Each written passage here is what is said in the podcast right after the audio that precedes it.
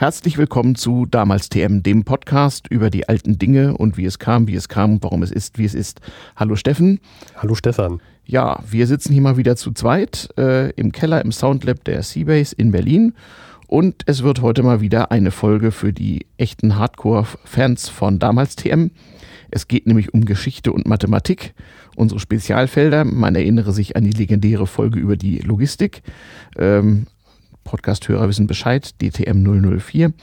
Ähm, die war sehr beliebt und äh, da wollen wir mal ein bisschen dran anknüpfen. Wir wollen heute über ein historisches Thema reden und alte Technik, die zum Einsatz kam, nämlich die äh, sogenannte Berliner Luftbrücke von 1948 bis 1949, wo die Westalliierten nach dem Zweiten Weltkrieg mit jeder Menge Flugzeugen und jeder Menge alter Technik das eingeschlossene Westberlin äh, versorgt haben. Eine so der wichtigsten Anfangslegenden des Kalten Krieges, um auch ein bisschen erzählen. Und dieses Problem zu lösen, mit Flugzeugen eine Großstadt aus der Ferne zu versorgen, das mit der Technik von Mitte der 40er, dazu brauchte man Mathematik und man brauchte auch schon Computer. Und das wollen wir ein bisschen erklären. Es geht nämlich dabei um Optimierungsprobleme ähm, und äh, die Verfahren, mit denen man versucht hat, sie zu lösen und möglichst effizient äh, alles nach Berlin zu karren, das war die sogenannte lineare Optimierung. So, Stefan, du bist Mathematiker.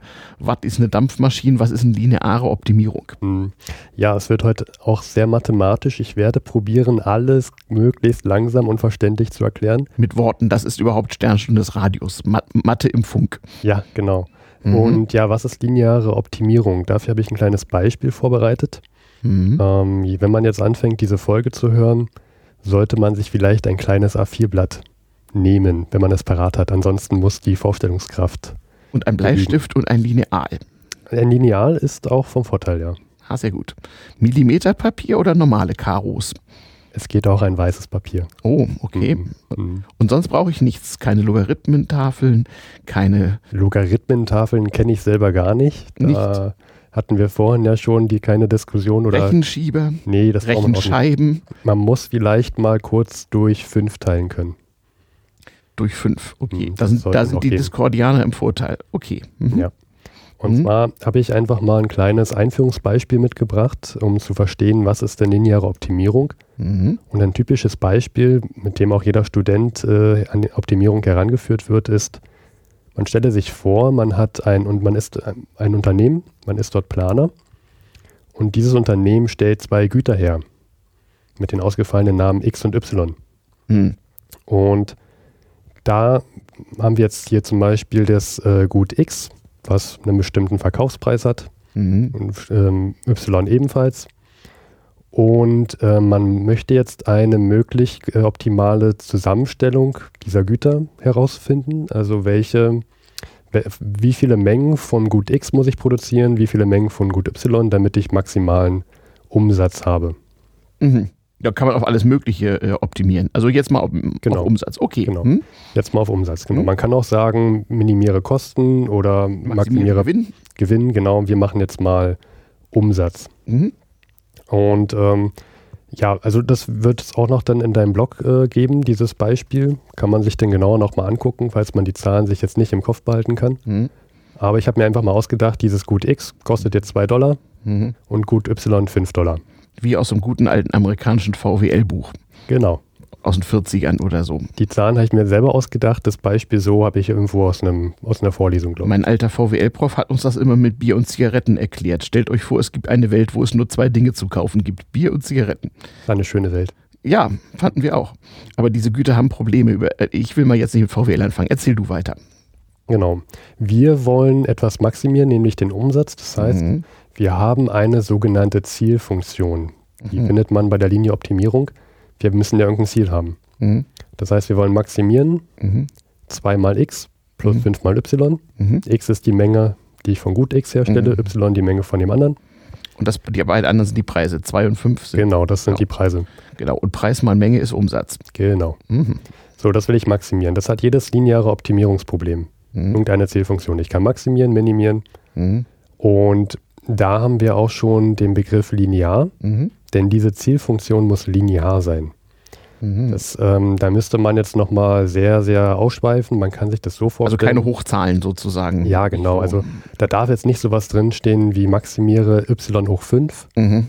Äh, durch den Logarithmus von Nein. x plus 1. Also es müssen auf dem Papier tatsächlich Linien werden, so umgangssprachlich gesprochen. Genau, also was ich machen kann, ist, ich kann äh, alle Variablen multiplizieren mit einem Faktor und die jeweils dann wieder addieren. Also ich kann sowas machen wie mhm. 2x plus 5y plus 3z mhm. minus 68x. Mhm. Ja. Sowas. Ne? Genau. Mhm. Das ist das Lineare daran, daher mhm. lineare Optimierung. Genau. So, jetzt will ich also was maximieren. Ist ja schön, aber ich brauche noch irgendwie Einschränkungen. Mhm. Ne? Ich kann ja nicht sagen, dass ich jetzt, ist ja gut, dann mache ich halt unendlich viel Mengen von dem einen Gut plus unendlich viel Mengen von dem anderen Gut. Das ist mhm. sehr unrealistisch. Mhm. Und daher habe ich mir noch Restriktionen einfallen lassen, die sehr typisch sind. Mhm. Zum Beispiel reden wir mal gerne von Mitarbeiterzeit, wenn wir bei der Optimierung sind. Mhm. Das heißt, ähm, ich habe ja nur eine bestimmte Menge an Arbeitsstunden, die mhm. ich äh, in meiner Produktion verwenden kann. Mhm. Zum Beispiel könnte ich jetzt sagen, um ein Produkt X herzustellen, eine Mengeneinheit, benötige ich drei Arbeitsstunden. Mhm. Um Y herzustellen vier. Mhm. Und maximal habe ich in der Periode 16.000 Arbeitsstunden zur Verfügung. Genau. Und das ist jetzt im Grunde der Witz. Jetzt wird es auch verständlich irgendwie. Ich habe also in meiner Fabrik hier 16.000 Arbeitsstunden zur Herstellung der Güter X und Y. Und das eine bringt mir am Markt 2 Dollar, das andere 5 Dollar und äh, jetzt habe ich eine bestimmte Stundenanzahl pro Stück und jetzt muss ich nur noch ausrechnen, welche Kombination aus X und Y lasse ich produzieren, damit am meisten Kohle rumkommt. Genau so ist es. Cool. Das heißt, zu unserer Zielfunktion kommt jetzt noch eine sogenannte Restriktion. Mhm. Wir haben immer bei den linearen Optimierungen, haben, Programmen haben wir immer noch Restriktionen. Mhm. Ähm, das, was ich jetzt mündlich erzählt habe, würde jetzt eine Restriktion da geben. Nur so und so viele Arbeitsstunden stehen zur Verfügung. Genau, 3x mhm. plus 4y kleiner gleich 16.000. Mhm. Ja. So. ja, und dann, ähm, das wäre jetzt eine Restriktion, die habe ich mir ausgedacht und dann kommen noch ganz entscheidende dazu. Mhm. Die vergisst man immer als Student am Anfang. Dass das alles positive Zahlen sein Genau. Müssen? x muss größer gleich 0 sein, y muss größer gleich 0 sein. Ja, genau. Und hin und wieder, ist jetzt hier nicht gesagt, aber es muss ganzzahlig vielleicht sogar sein. Ja, muss nicht, aber es ist ganz nett zu definieren, weil halbe, halbe Produkte, ja gut, kommt drauf an. Kommt auf das Produkt also, an. Also bei Sand oder Benzin ist das vielleicht noch okay, mhm. aber bei Konservendosen wäre dumm, ja. Ja. Ähm, das macht es übrigens wieder sehr viel schwieriger, wenn es ganzzahlig sein muss. Mhm. Hier lassen wir mal den Quatsch. Ja, ja, ähm, also liebe Hörer, ne, wenn ihr schon was gezeichnet habt, dann, dann äh, guckt nochmal drauf, versucht mal die Funktionen, die wir hier verbal beschreiben, einfach mal auf so ein XY-Diagramm aufzutragen. Mhm. Ja, man kann sich jetzt im Blog ansehen, ähm, man würde das jetzt probieren, mal einzuzeichnen. Mhm. Ich muss jetzt auch erklären, wie man das macht. Das wird jetzt vielleicht mathematisch. Kein Problem. Unsere ähm, Hörer sind ja tapfer, sie können vor- und zurückspulen und der, äh, der, der Fun- und äh, Entertainment-Part kommt dann immer mal zwischendurch. So, jetzt kommt das A4-Blatt. Ja. Das, das A4-Blatt und. Teile ich in vier äh, Quadranten. Mhm. Genau. Wir haben einmal eine X-Achse und einmal eine Y-Achse. Das wird dann die Mengeneinheit werden. Genau. Also wir haben, wir haben horizontal die X-Achse und vertikal die Y-Achse. Das ist Konvention. Ihr könnt auch A und B, Bier und Zigaretten, äh, Pfeife und Zigarren dran schreiben, mir egal. Genau. So, und jetzt macht man folgendes bei der linearen Optimierung. Im zweidimensionalen klappt das immer noch sehr schön. Man probiert jetzt die Restriktionen einzuzeichnen. Mhm. Ähm, Im zweidimensional, das heißt, auf dem Blatt Papier kann ich so einfache Probleme wie dieses noch grafisch darstellen und im Grunde lösen. Ja. Und der Witz von dem Ding ist, dass ich das quasi n-dimensional machen kann. Genau. Also ich könnte mir dann auch noch äh, äh irgendwelche, irgendwelche äh, äh, Körper zusammenkleistern. Und mein Computer macht mir das halt auch gerne in 4, 15 oder 15 Dimensionen, das mhm. Ganze. Das Einzige, was halt noch mitwächst, sind, ist die Rechenzeit. Ja, und zwar wächst die bestimmt nicht linear, sondern das war damals ein Problem für die Computer, das weiß ich schon. Darum lineare Programmierung. Äh, wenn man diese Probleme zu weit verkompliziert hat, dann hat der Rechner äh, irre viel Strom verbraucht und stundenlang kein Ergebnis mhm. gebracht. Und ob die 42 hinterher gestimmt hat, wusste man nicht. Genau. Ähm, hier haben wir nur zwei Produkte, deswegen mhm. zweidimensional. Mhm. Ne, je mehr Variablen, desto höher ist die Dimension. Genau. Also drei, drei, also drei Produkte könnte man auch noch darstellen, indem man ja. halt im, im Raum sozusagen eine X, Y und eine Z-Achse hätte. Und ab vier Produkten wird es dann schwierig, genau. komplex. Und meistens haben wir leider die Situation, dass wir mehr als vier Produkte haben. Ja, und äh, was hat das eigentlich mit der Luftbrücke zu tun? Hatten die damals auch, ne? Die hatten verschiedene Flugzeuge, mhm. da ging verschieden viel rein und die haben verschieden viel verbraucht und konnten verschieden schnell fliegen. Und da musste man halt überlegen, mit welchen Flugzeugen fliege ich was, äh, in welchem Takt und so weiter. Da kommen wir noch zu. Mhm. Ja, wir werden nachher noch ein sehr vereinfachtes ja. lineares Programm dafür vorstellen. Mhm. Das wird dann nicht so sehr mathematisch sein, wie ich es jetzt mache. Das wird ein bisschen einfacher zu verstehen sein. Mhm. Ähm, fangen wir mal an mit den Restriktionen, von denen ich gerade gesprochen habe, die hier einzuzeichnen. Mhm. Das einfachste ist erstmal, x muss größer gleich 0 sein. Mhm. Was machen wir? Man kann sich das jetzt so vorstellen, dass wir einfach an der x-Achse mhm. das A4-Blatt einmal halbieren. Genau. Alles, was unten ist, was unter 0 ist, das lassen wir schon mal. Weg. Und das ist sehr wichtig. Wir halbieren den Raum. Mhm. Wir reden hier von einem Halbraum, den Aha. wir geschaffen haben. Hier also ne, für, für, äh, für Bildungsimitatoren. Ne? Also ihr könnt jetzt behaupten, ihr habt einen Podcast gehört, wo es um mathematische Halbräume geht. Damit seid ihr in vielen Kreisen schon der absolute Guru. Ja, das würde ich jetzt nicht bezeichnen, aber. Naja, aber. Sobald ein Mathematiker da, daneben steht, ist es jetzt noch nicht so beeindruckend. Aber das gleiche machen wir jetzt nochmal mit der mhm. y-Achse. Da müssen wir jetzt auch nochmal halbieren. Nochmal falten. Dann haben wir also noch einen Quadranten über, nämlich da, wo beide Zahlen positiv sind. Genau. So. Sozusagen der oben rechts, wenn ihr es richtig gemacht habt. Hm. Und jetzt haben wir noch eine Restriktion. Ist das jetzt ein Viertelraum? Nee. Das ist ein halbierter Halbraum. Und mhm, okay. ein Viertelraum, weiß ich nicht, ähm, mhm, den Begriff habe ich noch nie gehört. Mhm. Könnte man aber mal probieren zu etablieren. Jetzt haben wir noch die eine Restriktion mit den Arbeit, Zeitstunden.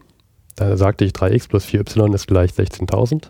Genau, also drei kleine, Stunden. Kleine gleich 16.000. Genau, drei Stunden braucht man für Produkt A, vier Stunden für Produkt B. Nee, mhm. X und Y war es bei dir. Ja.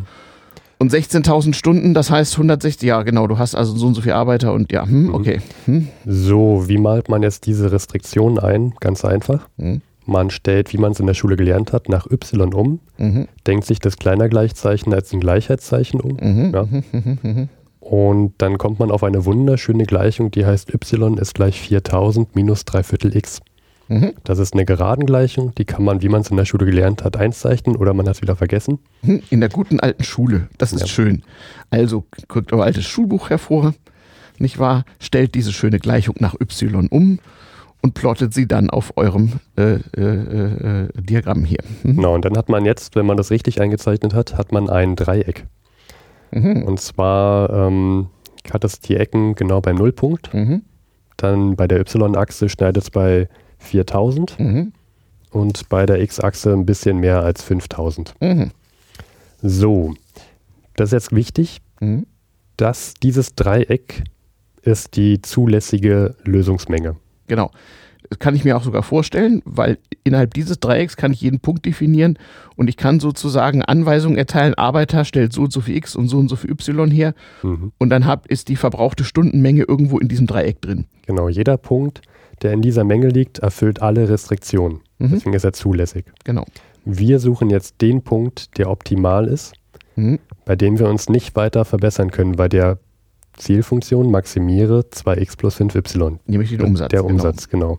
Genau. Wie finden wir jetzt diesen Punkt? Genau, das ist jetzt ja das, wozu man lineare Optimierung überhaupt macht.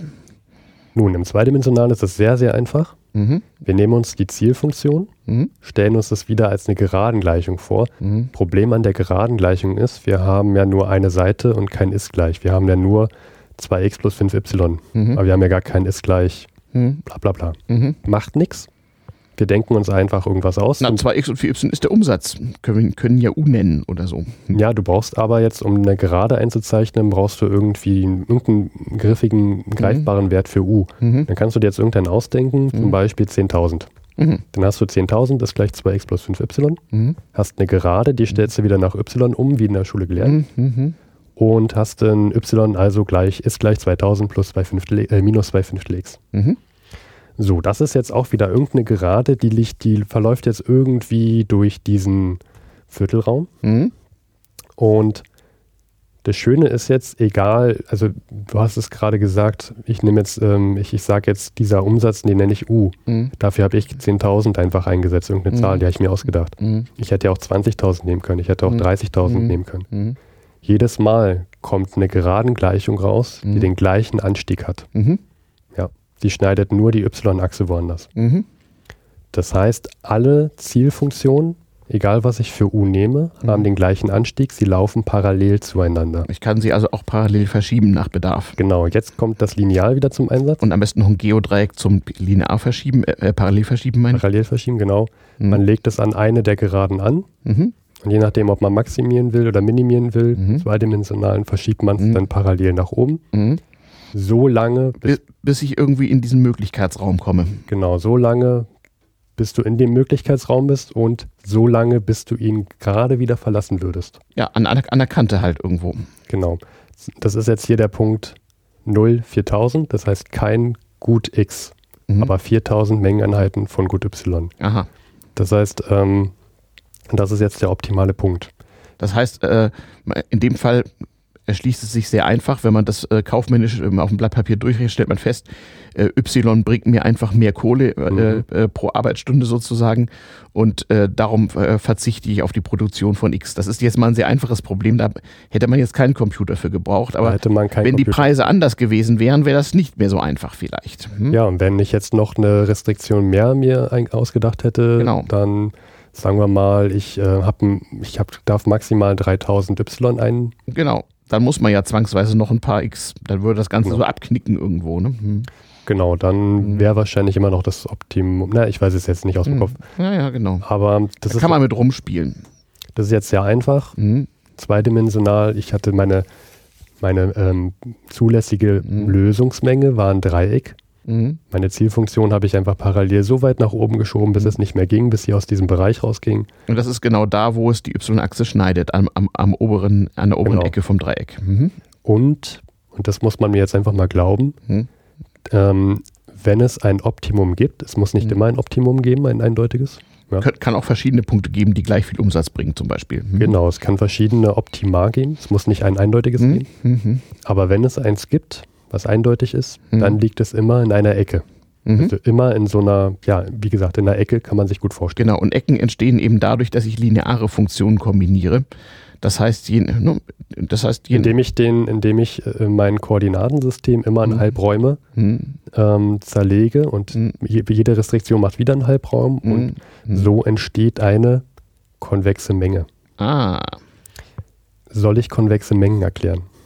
Ähm, Also eine Mhm. konvexe Menge kann man sich mhm. auch zweidimensional ganz einfach vorstellen. Mhm. Ähm, ein Kreis ist eine konvexe Menge, Mhm. ein Dreieck ist eine konvexe Menge, Mhm. ein ähm, Rechteck ist eine konvexe Menge. Mhm. Das, also eine konvexe Menge, Menge in zweidimensionalen ist, ich nehme mir zwei Punkte, Mhm. die liegen in der konvexen Menge, in dieser. Menge. Und wenn ich jetzt eine Strecke von einem Punkt zum anderen male, Mhm. dann muss jeder Punkt auf der Strecke auch in dieser Menge liegen. Genau, also irgend so, irgend so nierenförmiges Gebilde würde nicht gehen. Das würde nicht gehen, genau. Mhm. Gut. So, das Lustige ist halt, dass wenn ich so eine Restriktion mir einzeichne, Halbräume mache, Mhm. dann entsteht automatisch eine konvexe Menge. Mhm. Und ähm, dadurch entstehen hoffentlich auch Kanten und äh, Kanten auch Ecken. Mhm. Und wenn es ein Optimum gibt, dann muss es auch in so einer Ecke liegen. Das muss man jetzt einfach mal mir so glauben. Ja, ja, ja, ja, nur zu. Genau. Unsere Hörer sind ja lernfähig und recherchekompetent. So, also das ist so das Mhm. Grundprinzip. Man hat, ähm, man hat irgendeinen Text, den, da, sind, da, ist irgendwie ein Ziel angegeben, Mhm. maximiere oder minimiere. Mhm. Dann habe ich irgendwelche Restriktionen angegeben. Das Mhm. sind letztendlich grafisch gesehen immer irgendwelche Halbräume. Mhm. Und dann probiere ich, und das macht auch später der sogenannte Simplex-Algorithmus, Mhm. der startet in einer Ecke, Mhm. hofft, dass das die optimale Lösung ist oder Mhm. eine optimale Lösung, Probiert das aus. probiert das aus. Mhm. Wenn er, und dann, da gibt es halt bestimmte Verfahren, mit der der, Mhm. ähm, der Simplex-Algorithmus merken kann, Das ist eine ob er, ob er und ob er sich noch verbessern kann und Mhm. geht dann weiter. Mhm. Und also der Simplex-Algorithmus macht nichts anderes, als von einer Ecke zur nächsten zu gehen, Mhm. meistens hoffentlich klug Mhm. Mhm. und guckt dann, ob es das Optimum ist. Und das ist ja im Grunde sozusagen, das passt wie Arsch auf Eimer auf die damalige Rechentechnik. Es wurde im Zweiten Weltkrieg gerade mal so der Computer im heutigen Sinne physisch erfunden. Und äh, was man damals machen konnte, war das, was ich auch noch, als ich mich anfing mit Informatik zu beschäftigen, gelernt habe, nämlich Stapelverarbeitung. Also man ging mit seinem Schuhkarton mit Lochkarten zu dem Mann im weißen Kittel mit Krawatte und gab ihm den. und dann waren auf den Karten war der Code und da waren die Daten und die wurden in Speicher geladen und dann hat der Rechner sozusagen einmal so ein Problem gelöst. Und das, was du jetzt eben gesagt hast, das ist perfekt für den Computer. Computer sind doof bekanntlich. Äh, sie fangen irgendwo an, sie kriegen irgendwelche Startwerte gesagt und probieren Dinge aus und wenn bestimmte äh, Bedingungen erfüllt sind, hören sie damit auf und machen was anderes. Genau. Und genau deswegen ist äh, äh, diese Technik der linearen Programmierung. Programmierung hat hier gar nichts mit Computerprogrammierung zu tun. Das war sozusagen noch eine äh, Vorinformatik, eine, eine, eine mathematische Ausdrucksweise. Ähm, deswegen konnte man mit den damaligen Rechnern, wo man sozusagen einmal ein Problem eingibt, ähm, äh, sozusagen auf die Starttaste drückt, eine Menge Strom verbraucht und eine Weile wartet, dann bekam man irgendwann eine Lösung, in dem Fall eben zum Beispiel äh, die Lösung des Optimierungsproblems, nämlich produziere ausschließlich gut Y. Ja, und der Vorteil ist, wenn ich jetzt eine neue Restriktion reinbekomme, mhm. zum Beispiel, ich darf nur noch maximal 3000 Y produzieren, mhm. dann füge ich halt einfach eine neue Restriktion ein, mhm. drücke wieder auf Berechne, fertig. Mhm. Genau.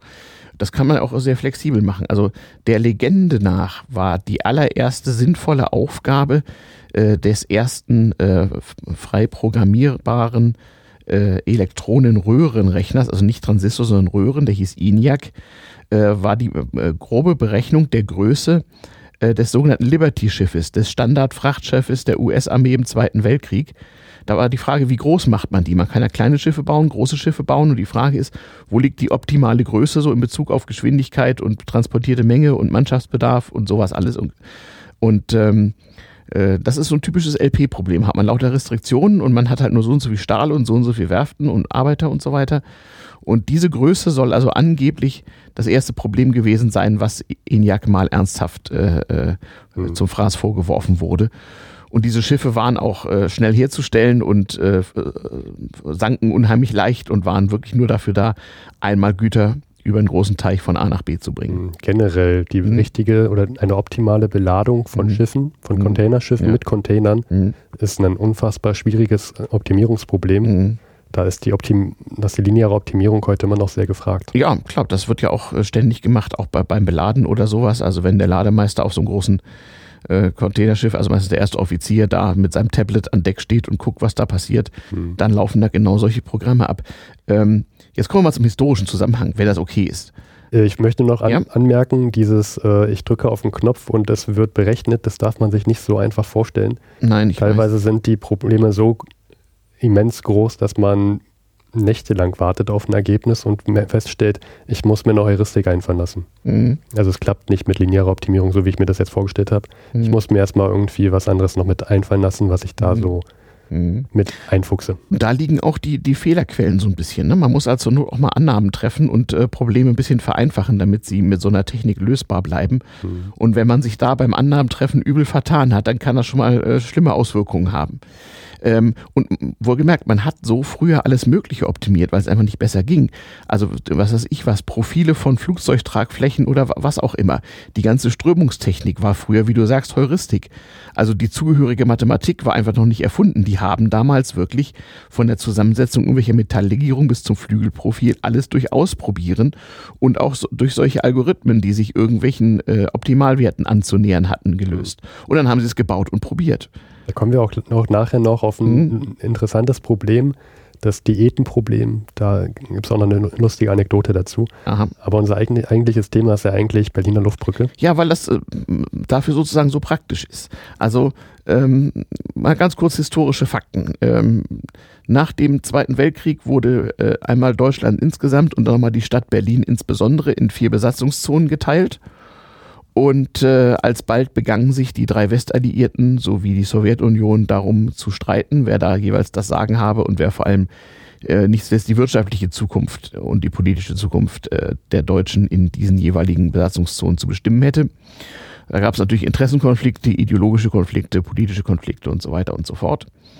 Wir hatten ja in den äh, damals TM-Folgen zum Thema Geld und auch, da möchte ich kurz darauf hinweisen, in den Folgen, die ich mitbestritten habe, im Staatsbürgerkunde-Podcast von Martin Fischer über Geld in der DDR, schon mal ein bisschen drüber gesprochen, wie das so eigentlich äh, zu Ost und West und Ostmark und Westmark und so weiter kam.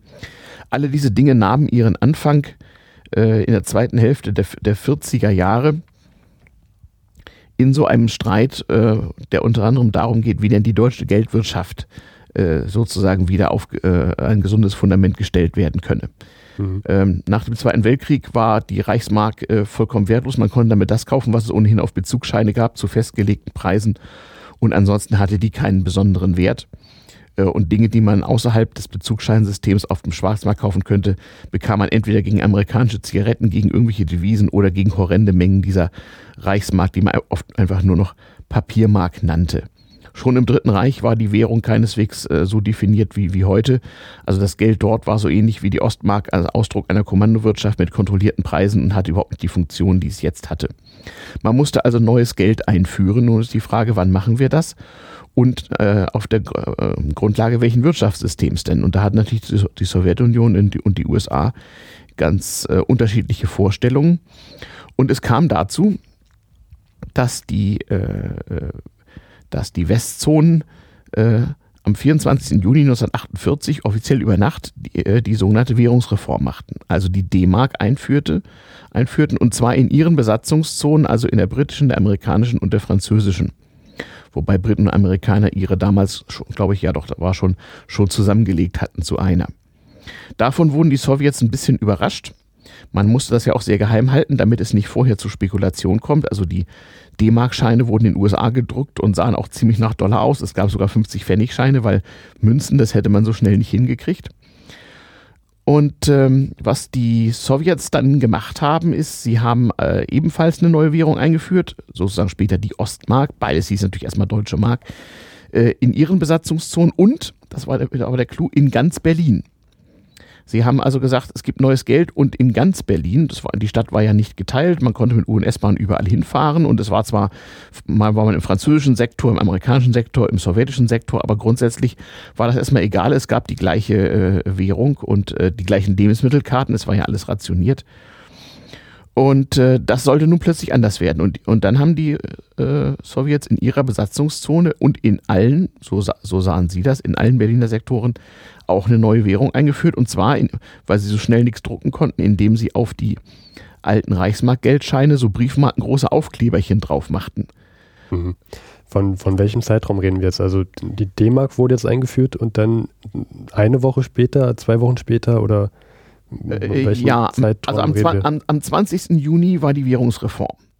Und ähm, äh, da, daraufhin äh, haben, haben die Sowjets ihre eigene äh, Mark eingeführt, mit dieser Klebemark. Mhm. Und darum haben wiederum die West, also gesagt, nein, nein, in den westlichen äh, Sektoren, in den Westsektoren von Berlin führen wir auch die, die unsere, nämlich die Westmark ein, aber weil Berlin ja nicht das gleiche wie die äh, äh westdeutschen Besatzungszonen waren, machte man auf die in Amerika gedruckten D-Mark West Scheine ein Stempel drauf, ein großes B. Also es gab in Berlin plötzlich zwei Währungen, nämlich einmal alte Reichsmarkscheine mit Aufkleber und einmal West-D-Mark-Scheine mit einem B-Stempel drauf.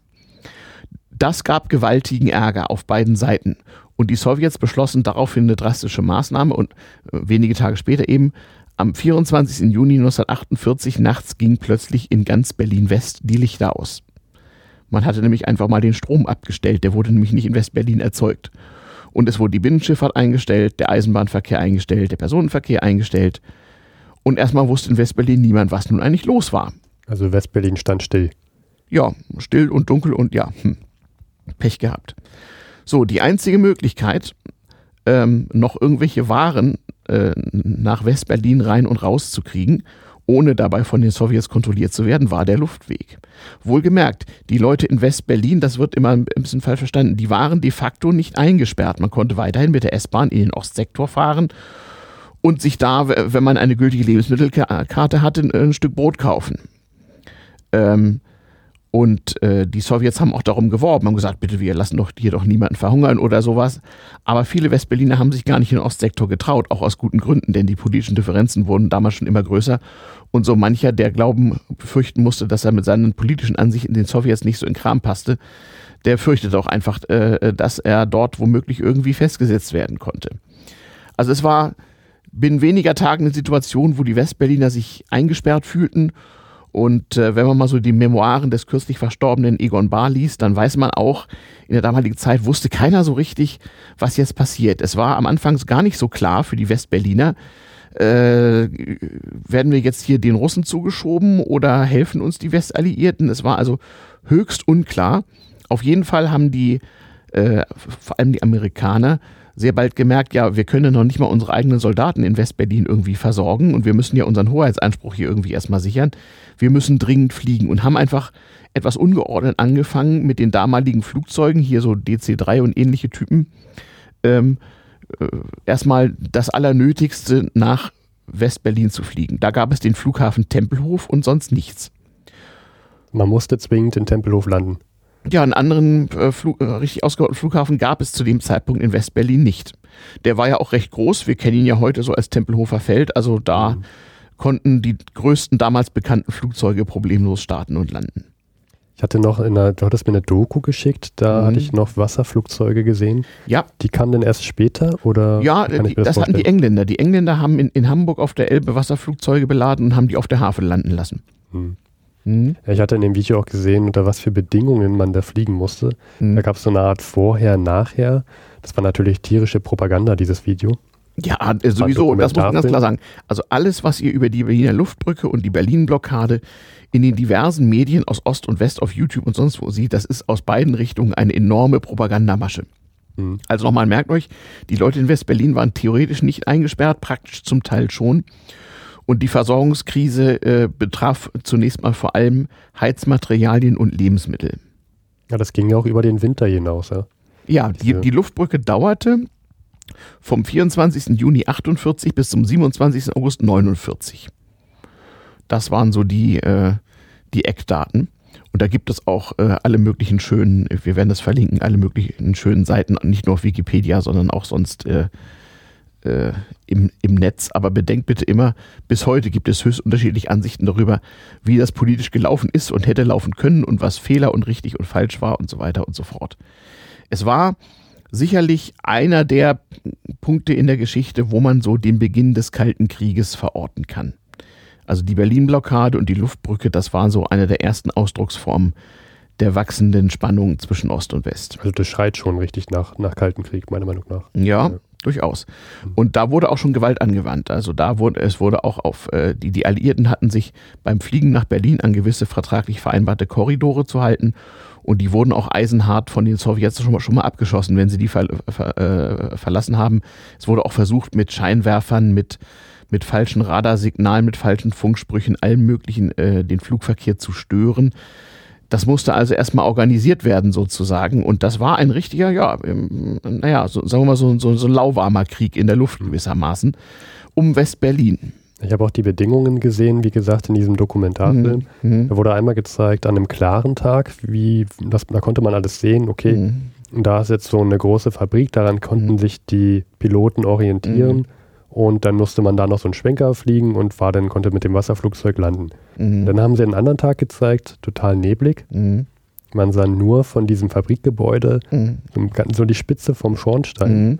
Und da mussten sie sich jetzt anhand dieses Schornsteins auch mhm. orientieren. Das muss eine unheimlich schwere Aufgabe ja, gewesen sein. Und es gab sein. erstaunlich wenig Absturz. Ich glaube, insgesamt sind 39 Personen äh, ums Leben gekommen auf Pilotenseite.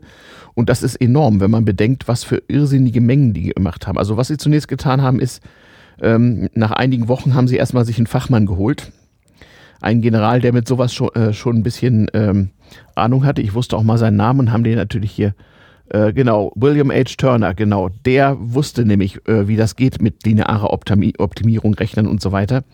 Und er hat erstmal ein paar Sofortmaßnahmen getroffen. Zunächst mal hat er die Luftkorridore zu Einbahnstraßen erklärt. Also aus Norden und aus Süden wurde nach Berlin geflogen, in der Mitte Richtung Hannover wieder raus. Zum Teil, wenn das Wetter es zuließ, wurde in fünf Etagen auf fünf verschiedenen Höhen geflogen. Ähm, und jeder äh, Pilot hatte nur einen Landeversuch. Wenn er den abbrechen musste, musste er voll beladen äh, durch den Hannover-Korridor wieder zurück. Da war er entsprechend für betankt. Oh. Also irgendwie umdrehen, wieder anfliegen war nicht, es hätte den Takt durcheinander gebracht. Und auf die Weise landeten also in äh, Berlin-Tempelhof alle zwei oder drei Minuten landete ein Flugzeug. Also für damalige Zeit ungeheuer. Auch für heutige Zeiten wahrscheinlich. Ja, stell dir ungeheuer. mal vor, ja, dass er wirklich so im Zwei-Minuten-Takt, äh, egal wann, Tag oder Nacht, egal bei welchem Wetter, Es gab nur ganz wenige Tage, wo der Flugverkehr mal eingestellt werden musste wegen ganz üblem Nebel oder sowas. Äh, landet da ein Flugzeug. Also das, das war unvorstellbar. Da, da waren natürlich auch die Sowjets total überrascht von. Also sie hatten nicht damit gerechnet, dass man ernsthaft ihre Blockade auf dem Luftwege sozusagen umgehen könne. Es war ja auch schreiend teuer, aber die Ressourcen waren halt vom Krieg noch da. Mhm. Flugzeuge, Piloten, ja. Waren auch alle noch gut geschult, die Piloten, und auch noch in, hatten noch einen guten Praxisbezug, ja. Offensichtlich. Also es, äh, äh, wie gesagt, die, die Franzosen und Briten äh, beteiligten sich nach Vermögen, vor allem die Briten, die Franzosen hatten da kaum Ressourcen für. Und es wurden Flugplätze gebaut. Also binnen weniger Wochen, so viel zum Thema, nicht Berlin baut einen Flughafen. Der Flughafen Tegel in der französischen Zone wurde gebaut, indem französische Pioniere die Sendemasten vom, vom Rundfunk sprengten, die da im Weg waren. Und dann dauerte es, jetzt muss ich gucken, ich glaube, es dauerte 40 Tage. Binnen 40 Tagen wurde in Tegel ein Flugplatz gebaut. Heute sind es Jahre, 40 Jahre wahrscheinlich. Ja, genau. Statistisch auf jeden Fall. Moment, hier steht's. Ähm, eines völlig neuen Flughafens in Berlin-Tegel in ihrem Sektor, der in der Rekordzeit von 90 Tagen, von 90 Tagen gebaut wurde. Französische Pioniere sprengten dazu die den Anflug behinderten Sendemasten des sowjetisch beherrschten Berliner Rundfunks. Hm. Also der Rundfunksender war in Westberlin, aber die Sowjets betrieben ihn und so haben die Franzmänner einfach mal eisenhart gesprengt. Hm. Also man muss einfach nur mal in Berlin äh, den Strom ausschalten und, und, komplette Transportwege blockieren und dann schafft es Berlin auch einen Flughafen zu bauen. Äh, nie, nicht nur einen, auch zwei. Die Briten haben auch in Gato, da gab es auch keinen Flugplatz, haben da auch binnen äh, äh, ja, eines Vierteljahres mal eben schnell einen Flugplatz hingebaut. Naja. Mit nichts wohlgemerkt. Also, ne? Man hatte ja früher nichts. Hacke, Schaufel, Schubkarre. Ja, naja, also für die Westberliner Einwohner war das so lustig nicht. Da kriegst du halt einen Schein, wo du dich morgens zu melden hattest und wenn du Lebensmittelkarten und äh, Brötchen haben wolltest, dann musstest du da halt irgendwie einen Flugplatz bauen oder Flugzeuge beladen oder was auch immer. Und man darf nicht vergessen, Energieträger damals war Kohle. Also ein großer Teil der, der Tonnen, der Gewichtsprozente, die da transportiert wurden, waren schlicht und einfach Kohle. Man hat übrigens auch in Einzelteilen ein komplettes Kraftwerk nach Westberlin getragen und hat das Kraftwerk Ernst Reuter gebaut, benannt nach dem damaligen Westberliner Bürgermeister. Hm. Also ein äh, völliger Irrsinn. Niemand hat geglaubt, dass sowas möglich ist. Das war aber möglich, weil was anderes hatten die Westberliner sowieso nicht großartig zu tun. Und ähm, ja, da ging eben alles mal unglaublich schnell und diese unglaubliche Beschleunigung aller Dinge, praktisch kriegsmäßig so ganz schnell hinzukriegen, dazu diente unter anderem äh, so eine lineare Optimierungsprogrammierung auf allen möglichen Bereichen. Hm. Ähm, da, dafür war es ja auch wichtig zu wissen, was packe ich eigentlich in so ein Flugzeug alles rein. Richtig. Auch ähm, was nehme ich an Nahrungsmitteln mit. Genau, was hat genügend Kalorien und Eiweiß und Vitamine und so. Genau. genau. Und da dieses Problem, das, das gab es schon mal, das hatte, hatten die USA schon mal vorher. Mhm. Das, 1937 wurde ähm, den Herrn George Stiegler mhm. aufgetragen, doch mal bitte das Diätproblem zu lösen. Das heißt wirklich so, Diätproblem. Mhm. Ähm, kann man mal nach googeln. Mhm. Oder man hört da diesen Podcast noch in 500 Jahren. Äh, mhm. Wer weiß, wie die Suchmaschine dann heißt. Ja, genau. Und das Problem ist hiermit, äh, das war 1937, wie kann ich den GI-Soldaten eine möglichst kostengünstige, kostengünstige ähm, Verpflegung zur Verfügung stellen? Das klingt ziemlich mies irgendwie. Mhm. Wie kriege ich mit ein paar Centen Soldaten ernährt? Das Super. heißt, heißt auch Diät, naja, der Name Diätproblem ist nicht gerade sehr vorteilhaft. Naja, Diet heißt ja auf Englisch nicht unbedingt, äh, dass man hungert oder abnehmen will, sondern einfach nur Ernährungsschema. Ja, wurde aber so ins Deutsch übersetzt. Ja, ja, hatte wahrscheinlich so seine Gründe. Ähm, kommen wir auch noch mal später dazu. Also mhm. Also das hat auch wirklich noch seine Berechtigung, dass es wirklich Deutsch Diät heißt. Mhm. Ähm, genau, also das Problem ist, ich habe ich habe, ähm, also ich muss den Soldaten eine bestimmte Menge an Nährstoffen zur Verfügung stellen. Mhm. Ich habe Nahrungsmittel, das, das, hat jetzt eine bestimmte Nährstoff, äh, es hat jetzt bestimmte Nährstoffe, diese, mhm. dieses, dieses Essen. Mhm. Und ja, wie stelle ich jetzt eine, eine gute Rationierung zusammen, die auch kostengünstig ist? Und der George Stiegler, der hat das 1937, glaube ich, äh, mhm. probiert zu lösen, mhm. hat dafür auch ein lineares Programm geschrieben und mhm. damals gab es den Simplex-Algorithmus noch nicht. Mhm. Und der hat eine Heuristik geschrieben. Mhm. Er hat sich unter anderem auch äh, extrem aufgeregt über, über den Quatsch, den er da gemacht hat. Er hat das wirklich als, als sein eigenes Modell kritisiert. Mhm. Zum Beispiel hat er sich gefragt, wann ist eigentlich ein Apfel ein Apfel? Mhm. Also wenn man jetzt mal die Kosten und Nährstoffe von einem Apfel betrachtet, mhm. ähm, fängt damit an, was, was nehme ich denn für einen Apfel?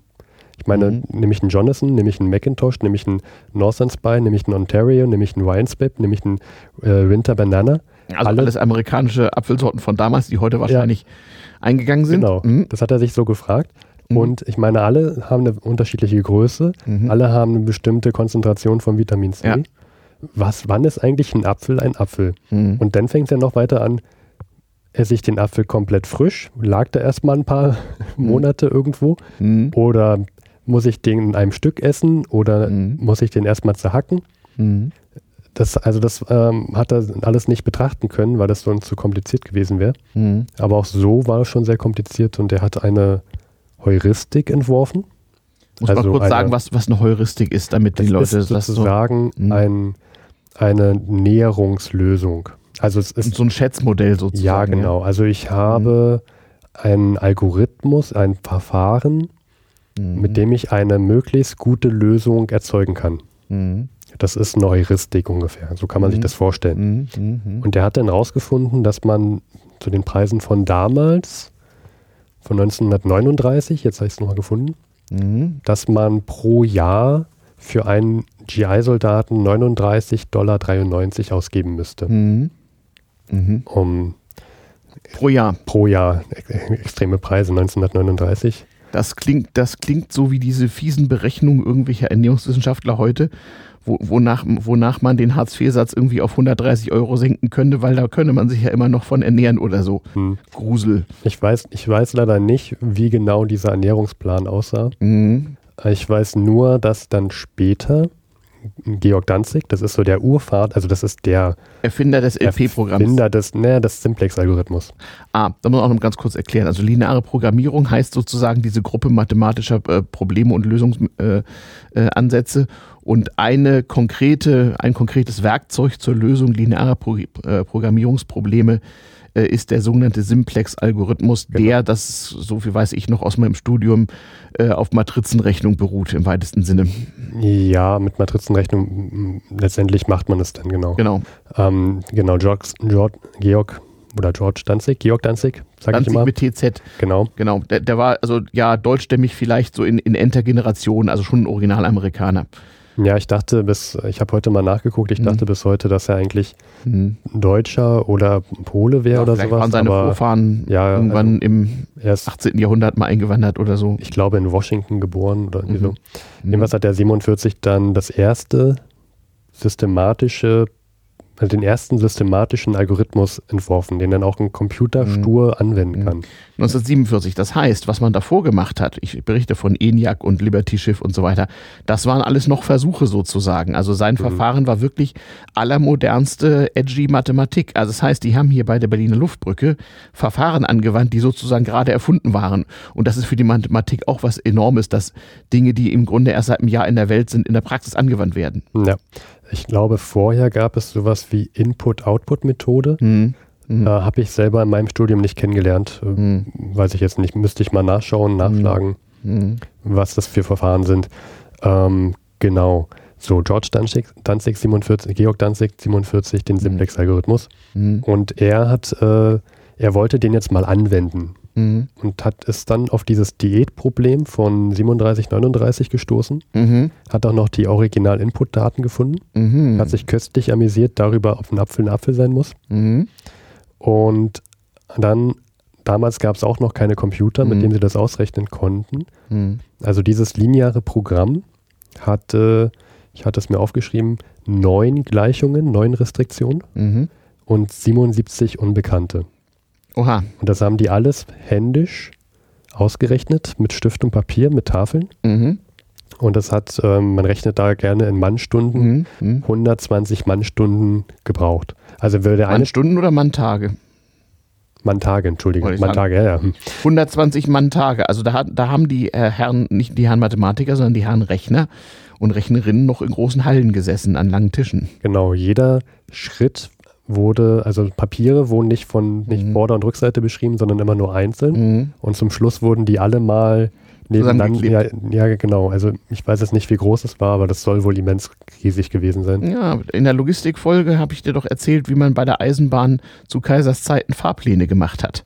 Die Fahrplankonferenz in der großen Turnhalle sozusagen. Mhm. Genau sowas, so muss man sich das vorstellen. Ich dachte jetzt, du wolltest auf Martin Fischer hinaus, da hast du auch was erzählt mit der letzten Folge. Dass nein, nein, das waren meine, mein, das waren sozusagen meine Kontoauszüge bei den genau. Banken. Nein, ja, das, das war ja nur Buchführung, das war ja harmlos. Okay. Mhm. Ja, genau, so war das damals und ähm, Jedenfalls, wie gesagt, die Heuristik-Lösung mhm. im Jahr 39 war, lag bei 39,93 Dollar. Mhm. Heuristik-Lösung heißt, es muss nicht zwingend ein Optimum sein. Mhm. Es ist eine möglichst gute Lösung. Mhm. Und jetzt mit dem Simplex-Algorithmus, der auch mhm. die, die optimale Lösung mhm. gefunden hat, war es bei 39,69 Dollar, was nur ein Unterschied von 24 Cent ist. Also man sieht, bringt nicht immer so viel. Ja, ich frage mich jetzt, was teurer war. 120 Manntage zu verballern. Tja. Aber gut, die Erkenntnis, es funktioniert anscheinend, ähm, genau. ist natürlich gut gewesen. Und mhm. worauf ich hinaus wollte, mit, mhm. dass das Diätproblem tatsächlich als Diätproblem bezeichnet mhm. werden könnte. Mhm. Danzig hat das Problem später nochmal angetroffen. Mhm. Und zwar in den 1950ern. Mhm. Da ist aber nämlich beim Arzt gewesen. Und der Arzt meinte, also Herr Danzig, ähm, Sie sollten vielleicht mal etwas abnehmen. Und Danzig dachte sich, naja, ich bin Mathematiker, mhm. ich, mache, ich mache Optimierungen, mhm. ich habe ein tolles Verfahren zur Lösung linearer Optimierungsprobleme mhm. gefunden. Mhm. Mhm. Das Diätproblem, was ich damals 47 berechnet habe, das, das verwende ich jetzt mal für mich. Mhm. Ich muss natürlich die Zielfunktion abändern, denn ich will ja jetzt nicht mehr kostenminimal äh, meinen Diätplan erstellen, sondern was mich ja eigentlich stört bei einer Diät ist, man hat eigentlich immer Hunger. Das heißt, ich möchte doch das maximale Füllegefühl. Füllegefühl. Ja. Also das will ich doch mhm. erreichen. Ich will das Füllegefühl maximieren. Oha. Und das ist die Frage. Ich ahne Schreckliches, was, der, was kam raus? Es geht nochmal. Also die Frage ist, was, wie, wie kann man das Füllegefühl mhm. definieren? Und das hat er sich so definiert, wenn ich jetzt, äh, ich nehme jetzt irgendein Lebensmittel mhm. und dann ist dieser Faktor, der da in diese Zielfunktion mit reingeht, das Gewicht minus Wasseranteil. Mhm. Das hat er als Faktor für das Füllegefühl genommen. Hm. So. Und hat dann zu seiner Frau gesagt, ähm, Anne hieß die, mhm. morgen ist der Tag der, Tage. Mhm. Ich habe das Programm durch einen damals IBM 701 mhm. Com Computer tatsächlich. Der Computer, der erste 701 eben. Ja, der wissenschaftliche Computer, genau. Mhm. Ähm, habe ich durchgejagt, morgen wird er mir einen Diätplan ausspucken. Mhm. Und egal, was der ausspuckt, mhm. Anne, du hältst dich daran, du mhm. machst mir diesen Diätplan. Mhm. Am nächsten Tag mhm. ruft Anne im Büro an, mhm. weil sich Danzig selber nicht gemeldet hat und sagt, mhm. du, ich möchte jetzt hier gleich mit dem Kochen anfangen, mhm. was muss ich denn jetzt machen? Und Danzig hat ein bisschen rumgedruckst und hat dann so den Plan erzählt und der war auch, er war ein bisschen komisch anscheinend, aber er war noch okay, aber er druckste noch rum und Anne hat gefragt, naja, da, da, da, da kommt jetzt noch was, ne? also was muss ich denn da noch reinpacken? Naja, du musst noch 500, äh, 500 Gallonen Essig mit reinhauen. 500 Gallonen Essig, da ja. hat wohl was nicht funktioniert. Ja, die Zielfunktion. Mhm. Denn die Zielfunktion war ja Gewicht minus Wasseranteil. Mhm. Und in der Datenbank, die er benutzt hatte, stand, war verzeichnet, Essig sei nicht so, nicht so sehr, ähm, sei keine starke Säure und Wasseranteil null. Mhm. Da er etwas maximieren wollte. Ja, ja, ja. Er hat dann daraufhin beschlossen, dass Essig kein Lebensmittel ist. Mhm. Hat es nochmal durchgejagt. Mhm. Am nächsten Tag kam raus, dass er irgendwie am Tag 20 äh, Bouillonwürfel essen sollte. Oh Gott. und hat dann mal, äh, das ist natürlich total salzig, mhm. hat dann auch mal beim Arzt angerufen und hat gefragt, sagen Sie mal, wieso ist denn bei dieser Diätformulierung eigentlich keine obere Schranke für den Salzanteil in Essen mitgegeben mhm. worden. Und da sagt der Arzt, ja, warum sollen wir denn sowas vorgeben? Also der normale Mensch weiß, wann Schluss ist mit Salz. Mhm. Das muss man niemandem vorschreiben. Man, wenn man mhm. kein Salz mehr zu sich nehmen will, dann will man kein Salz mehr. Mhm. Er hat es dann nochmal probiert, da kam dann auch wieder was Seltsames raus. Anne, mhm. seiner Frau, hat es dann irgendwann gereicht, hat gesagt, dieses dieses Computerprogramm mhm. hat jetzt mehrere Vorschläge gegeben. Ich habe da ein paar Anreize gefunden. Ich mache jetzt einen Diätplan. Danzig hat 22 Pfund abgenommen, mhm. ohne lineare Optimierung. Alles war schön. eine schöne Anekdote annehmen, weil ja. ich habe mich heute krank gelacht, als ich das gelesen habe. Ja, an Anekdotenreich ist so einiges. Also meine einzigen direkten Anekdoten selber, also heutzutage muss man überhaupt schon mal an äh, die Zeiten, als die Mauer noch stand, erinnern, aber äh, noch lange bevor die gebaut wurde, Anfang der 60er Jahre, gab es ja, wie gesagt, so die, die, den Beginn der deutschen Teilung eigentlich. Und ähm, dazu war die Luftbrücke ein wesentlicher Anlass und die Berlin-Blockade. Ich hatte eine, eine Tante, Tante Hertha, die wohnte in Berlin-Siemensstadt, also in dem Stadtteil, die man rund um das Siemenswerk errichtet hat, der heute auch noch da ist. Ähm, und zwar in einem Wohnblock von 1924, in den sie auch 1924 eingezogen war mit ihrem Mann, Onkel Erich. Und er arbeitete halt bei Siemens, hat unter anderem den ersten Farbfernseher irgendwie mitgebaut und hatte auch kann mich nur daran erinnern, in seiner Wohnung so einen Farbfernseher, wo man noch von Hand irgendwie die, die, die, Farbzusammensetzung verändern konnte oder so, war alles noch nicht so technisch ausgereift, kostete aber ein rasendes Geld. Na egal, also die wohn, wohnte in ihrem Wohnblock 1924, der auch äh, den Bombenkrieg überstanden hatte und wo man noch mit in der Küche mit, mit Holz den Küchenofen heizte und mit Kohlen den Badeofen und hat in dieser Wohnung zusammen mit ihrem Mann auch die Berlin-Blockade überstanden, unter anderem. Ähm, wie war das nun alles? Naja, also äh, ähm, im Mai 45 liefen da äh, auch in den West, schweren Westsektoren ja erstmal überall die Russen rum und ähm, alles war kaputt und was nicht kaputt war, wurde noch weiter kaputt gemacht und mhm. Überleben war ein bisschen auch eine Zufalls- und Vorratsangelegenheit. Und äh, im, im, Sommer, im Juni, Juli kam dann halt in, in, in ihrem Sektor dort ähm, kamen die Briten. Das war britische Zone und äh, versuchten erstmal einigermaßen äh, die Versorgung zu regeln. Es gab also Lebensmittelkarten, Rationierungskarten und das war zum Leben zu wenig und zum Sterben zu viel so ungefähr. Ähm, alle haben irgendwie versucht, noch irgendwelche Lebensmittel zu organisieren und ähm, äh, man muss dazu sagen, 1945 äh, war der Hunger noch keineswegs am allergrößten, sondern ähm, das ganze Versorgungs- und Rationierungssystem, was es im Krieg gegeben hatte, funktionierte ja so in Rudimenten noch einigermaßen. Ähm, der Onkel Erich hatte also in Erwartung des Kriegsendes schon mal irgendwie im Keller paar Brote gebunkert und so. Und der hat sich totgelacht, weil äh, sie sagt, im Mai 45 gab es nun wirklich nichts zu kaufen in Berlin, außer Brot. Ähm, aber na gut, sie haben dann trotzdem ähm, ähm äh, die äh, gut gelagerten, schon etwas harten Brote noch fleißig äh, äh, verzehrt und äh, auf bessere Zeiten gewartet. Und richtig schlimm wurde es unter anderem aus Mangel an Heizmaterial. Und es gab Stromsperren und Gassperren und alles Mögliche in den Wintern, vor allem im Winter 46, 47. Äh, das heißt, die Versorgungslage verschlechterte sich nochmal. Und als sie schon etwas besser wieder geworden war, also im Sommer 1948, äh, da schlug dann sozusagen die Berliner Blockade zu und die Leute wurden sozusagen nochmal wieder dramatisch auf Diät gesetzt. Das heißt, ähm, als man merkte, wir müssen irgendwie die Westberliner Bevölkerung aus der Luft mit Lebensmitteln versorgen, äh, da wurden natürlich die Rationen nochmal noch mal drastisch gekürzt. Das war also wirklich fürchterlich und es wurden auch alle möglichen Lösungen erdacht, um gewichtssparend äh, äh, Lebensmittel, Eiweiß, Vitamine und anderes nach Berlin zu kriegen. Also es gab dann äh, Ei in Pulvern, Milch in Pulvern, Kartoffeln in Pulvern. Das klingt ja köstlich. Ja, war es auch. Also es gab so allerlei fragwürdigste Ersatzprodukte, mhm. von denen man geringe Mengen auf seine Lebensmittelkarten mit der neuen Berliner Westmark mit dem B drauf bekommen konnte. Es war, wie gesagt, so, man konnte auch ins Berliner Umland oder in den Ostsektor fahren und Lebensmittel erwerben. Allerdings, damit die Lebensmittelkarten im Osten galten, musste man sich dort registrieren. Das wollten die Sowjets auch gerne. Die wollten sozusagen Berlin auf die Weise ein bisschen entvölkern. Die Leute sollten sich im Osten anmelden und dann könnten sie ja da Lebensmittel kaufen. Das haben viele nicht gemacht. Einige haben so Versorgungsfahrten unternommen, aber es war risikoreich und wegen der Blockade traute man den Russen nicht. Es konnte sich noch niemand vorstellen, dass da um ganz Westberlin mal eine Mauer gebaut würde, aber es gab sie vorher schon äh, so ein bisschen psychologisch in den Köpfen der Menschen, die dann zunehmend Angst hatten, was sich Russen denn rundum so anstellten. Auch dass man vielleicht nicht mehr zurückkommen könnte. Oder? Ja, oder einfach mal pauschal wegen irgendwas verhaftet wurde. Also das war, wie gesagt, äh, politisch alles sehr, sehr, sehr unsicher. Und einige Zeit war auch gar nicht klar, ob die Westalliierten äh, sich diesen ganzen Ärger über den Hals holen wegen der Westberliner oder ob nicht möglicherweise Westberlin dann doch der sogenannten Ostzone. Ich weiß noch, meine Großeltern und meine Eltern sprachen immer nur von der Ostzone, auch als es die DDR lange gab. Also es gab keine DDR, es gab nur die Ostzone. Wir fahren in die Ostzone. Ach so, ja. Hm. Und meine Oma in Hamburg schickte mich zu Tante Hertha mit dem Flugzeug damit ich nicht mit der Bahn als Kind durch die Ostzone fahren müsse, weil da wohnen ja bekanntlich die Räuber und so. Und ähm, natürlich, natürlich. Ja, und dann flog ich mit Transworld Airlines mit viermotorig Propellerflugzeug, also da wurde wirklich das letzte Material verheizt. Das war auch recht preisgünstig, vor allem für Kinder. Ähm, flog ich dann von Hamburg-Fuhlsbüttel nach Berlin-Tempelhof. Ja, auch schon zur Zeit der Berliner Luftbrücke wurden auch Kinder transportiert. Mhm. Von Berlin raus, mhm. dass sie mal rauskommen. Ja, äh, Kinderlandverschickung, genau. wie im mhm. Krieg auch. Ja, ja, genau.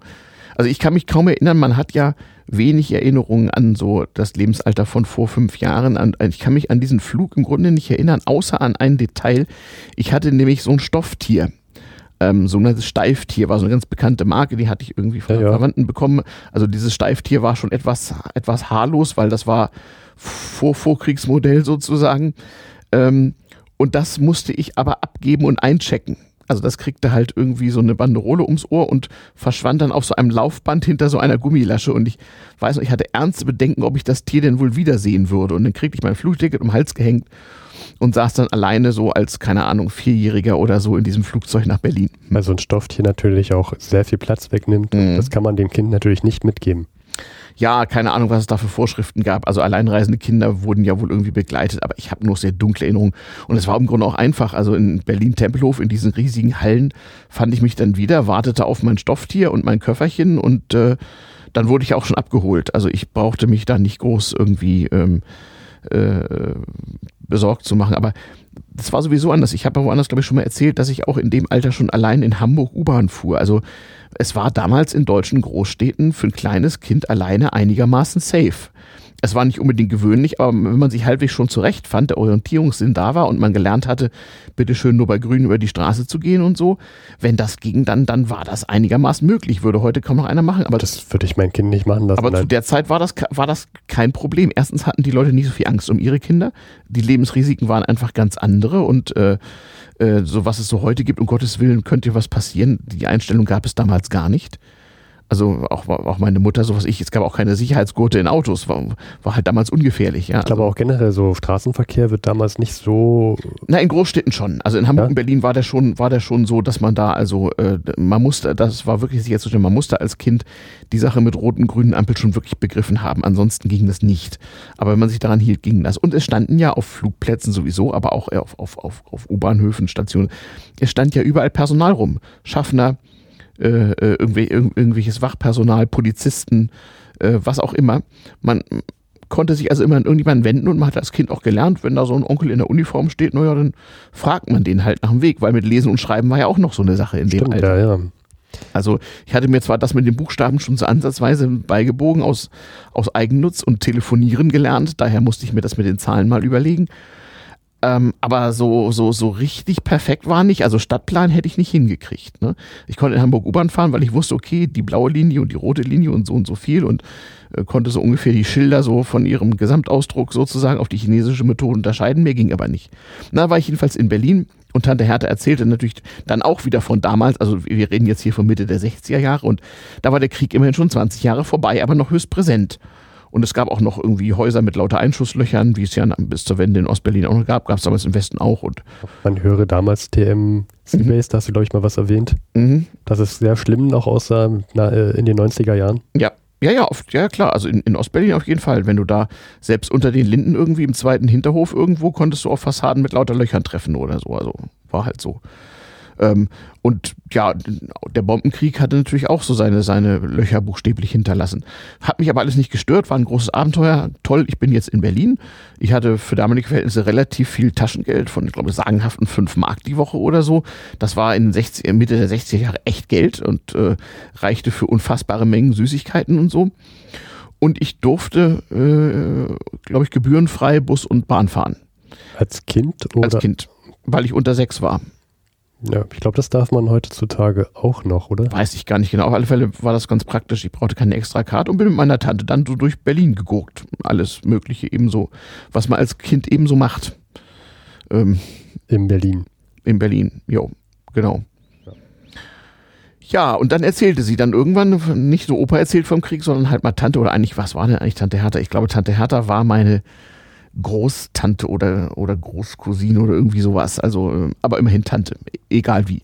Ähm, und die erzählte dann eben auch, ja, als die, als die Russen hier nicht mehr rumliefen und man sich wieder auf die Straße trauen konnte, da hatten wir ja auch nichts zu essen, gab es nur Lebensmittelkarten und sonst wie. Ähm, und dann erzählte sie auch irgendwann von der Berlin-Blockade. Und zwar glaube ich, ich, äh, wir kamen tatsächlich darauf wegen dieses Eipulvers. Mhm. Weil ähm, das hast du ja auch heute noch in billigen Hotels. So morgens das Rührei wird ja da oft auch so in, in, Pulverform angerührt und dann hast du halt so eine Pampe, die du in der Pfanne stocken lässt und hast du so eine Art Rührei. Nun, ja, ich will das immer gar nicht wissen, was die da ja, so machen. Das gab es jedenfalls früher an Bord von Flugzeugen. Also gerade in, bei amerikanischen Fluglinien waren ja Ham und Eggs nun mal wirklich wichtig als Frühstück. Und das kriegte ich dann auch in diesem Flugzeug bei der Trans World Airlines TVA und dann erzählte sie eben, ja, diese scheiß amerikanische Erfindung des Pulvereis, also das kam ihr natürlich nicht in ihre Küche und hat mir erstmal erklärt, wie man vernünftig, genau, da mussten wir Eier trennen, haben erstmal Kuchen gebacken. Fand ich sehr witzig, weil sie eben ihren Ofen noch mit Holz beheizt hat. Das war also in diesem durchaus modernen, bauhausmäßigen 1924er Wohnblock so vorgesehen, nix Ölheizung und das war in Westberlin ja auch nicht erlaubt. In Westberlin musste man mit Kohlen äh, heizen, weil die konnte man bevorraten, könnte ja wieder eine Blockade kommen. Was, was, was, hat das jetzt mit den Trennen von Eiern zu tun, dass es ein, ein, ein Holz. Kann ich dir genau sagen, äh, das war damals äh, nicht so einfach wie heute mit äh, Ofen warm machen und Kuchen backen und überall die gleiche Temperatur haben und so. Ja, stimmt. Ich kann, ich habe weiter hinten im Ofen ganz andere Temperaturen genau. als vorne an der Tür. Genau. Äußerst komplizierte Sache, fand ich aber äußerst spannend, äußerst geheimnisvoll und äh, naja, was hat man so für Konsum Konsumbedürfnisse als kleines Kind? Sü Süßigkeiten, Coca-Cola und eventuell Kuchen. Also was braucht man schon sonst groß zum Glücklichsein? Irgendwelche Brausebonbons vielleicht noch? Hm. Und ein, und ein Steiftier. Äh, ein Steiftier und Comics. Hm. Ja, Comic, Comics das wär, das wäre auch mal eine, eine damals TM-Folge Comics, wäre auch mal interessant. Absolut, ja, ja, gar, gar keine Frage.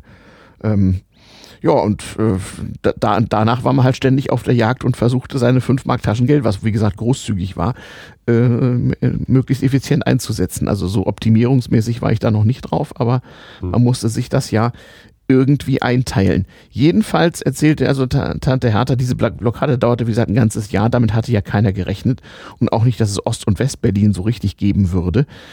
Aber sie sagte eben auch, sie sprach immer auch von der Ostzone und da führe man ja lieber nicht so gut hin. Man muss wissen, zu der Zeit war die Mauer gerade erst vier Jahre gebaut oder so, als ich da war. Oder fünf Jahre oder sechs Jahre, irgendwie sowas. Ich weiß nicht mehr genau, welches Jahr das war. Ähm, und die S-Bahn wurde aber vom Osten betrieben, deswegen viele Westberliner nicht Ostbahn fuhren, also äh, S-Bahn fuhren. Das war sozusagen verpönt. Mhm. Da konntest du auch schon mal, nicht als kleines Kind und nicht als Oma, aber da konntest du auch schon mal als Mann mittleren Alters von äh, sportlichen Jugendlichen ein paar aufs Maul kriegen, wenn du S-Bahn fuhrst. Von, von wegen, was machst du denn hier? Den Osten finanzierte man ja nicht. Ähm, und dann gab es damals so Passierscheinabkommen, man durfte auch mal wieder in den Ostsektor fahren. Es war ja für viele Leute wirklich schlimm, wenn so Familien geteilt waren und die dann sozusagen äh, äh, sich äh, nur so winkend über die Mauer verständigen ja, konnten ja. und so. Telefonieren und so ging ja auch nicht. Das hat sich erst in 70er Jahren so ein bisschen entspannt, wo man dann wieder einigermaßen reguliert zwischen Ost und West hin und her reisen konnte. Das war zu der Zeit halt äh, überhaupt nicht so, wobei ich sagen muss, ich habe damals keine Erinnerung an die Mauer, da war ich irgendwie zu klein zu wurde mir sicherlich irgendwie mal ge gezeigt und wahrscheinlich auch, dass, dass dahinter das Böse wohnt oder so. Weil es dich beruhigt, ich habe auch keine Erinnerung mehr an die Mauer.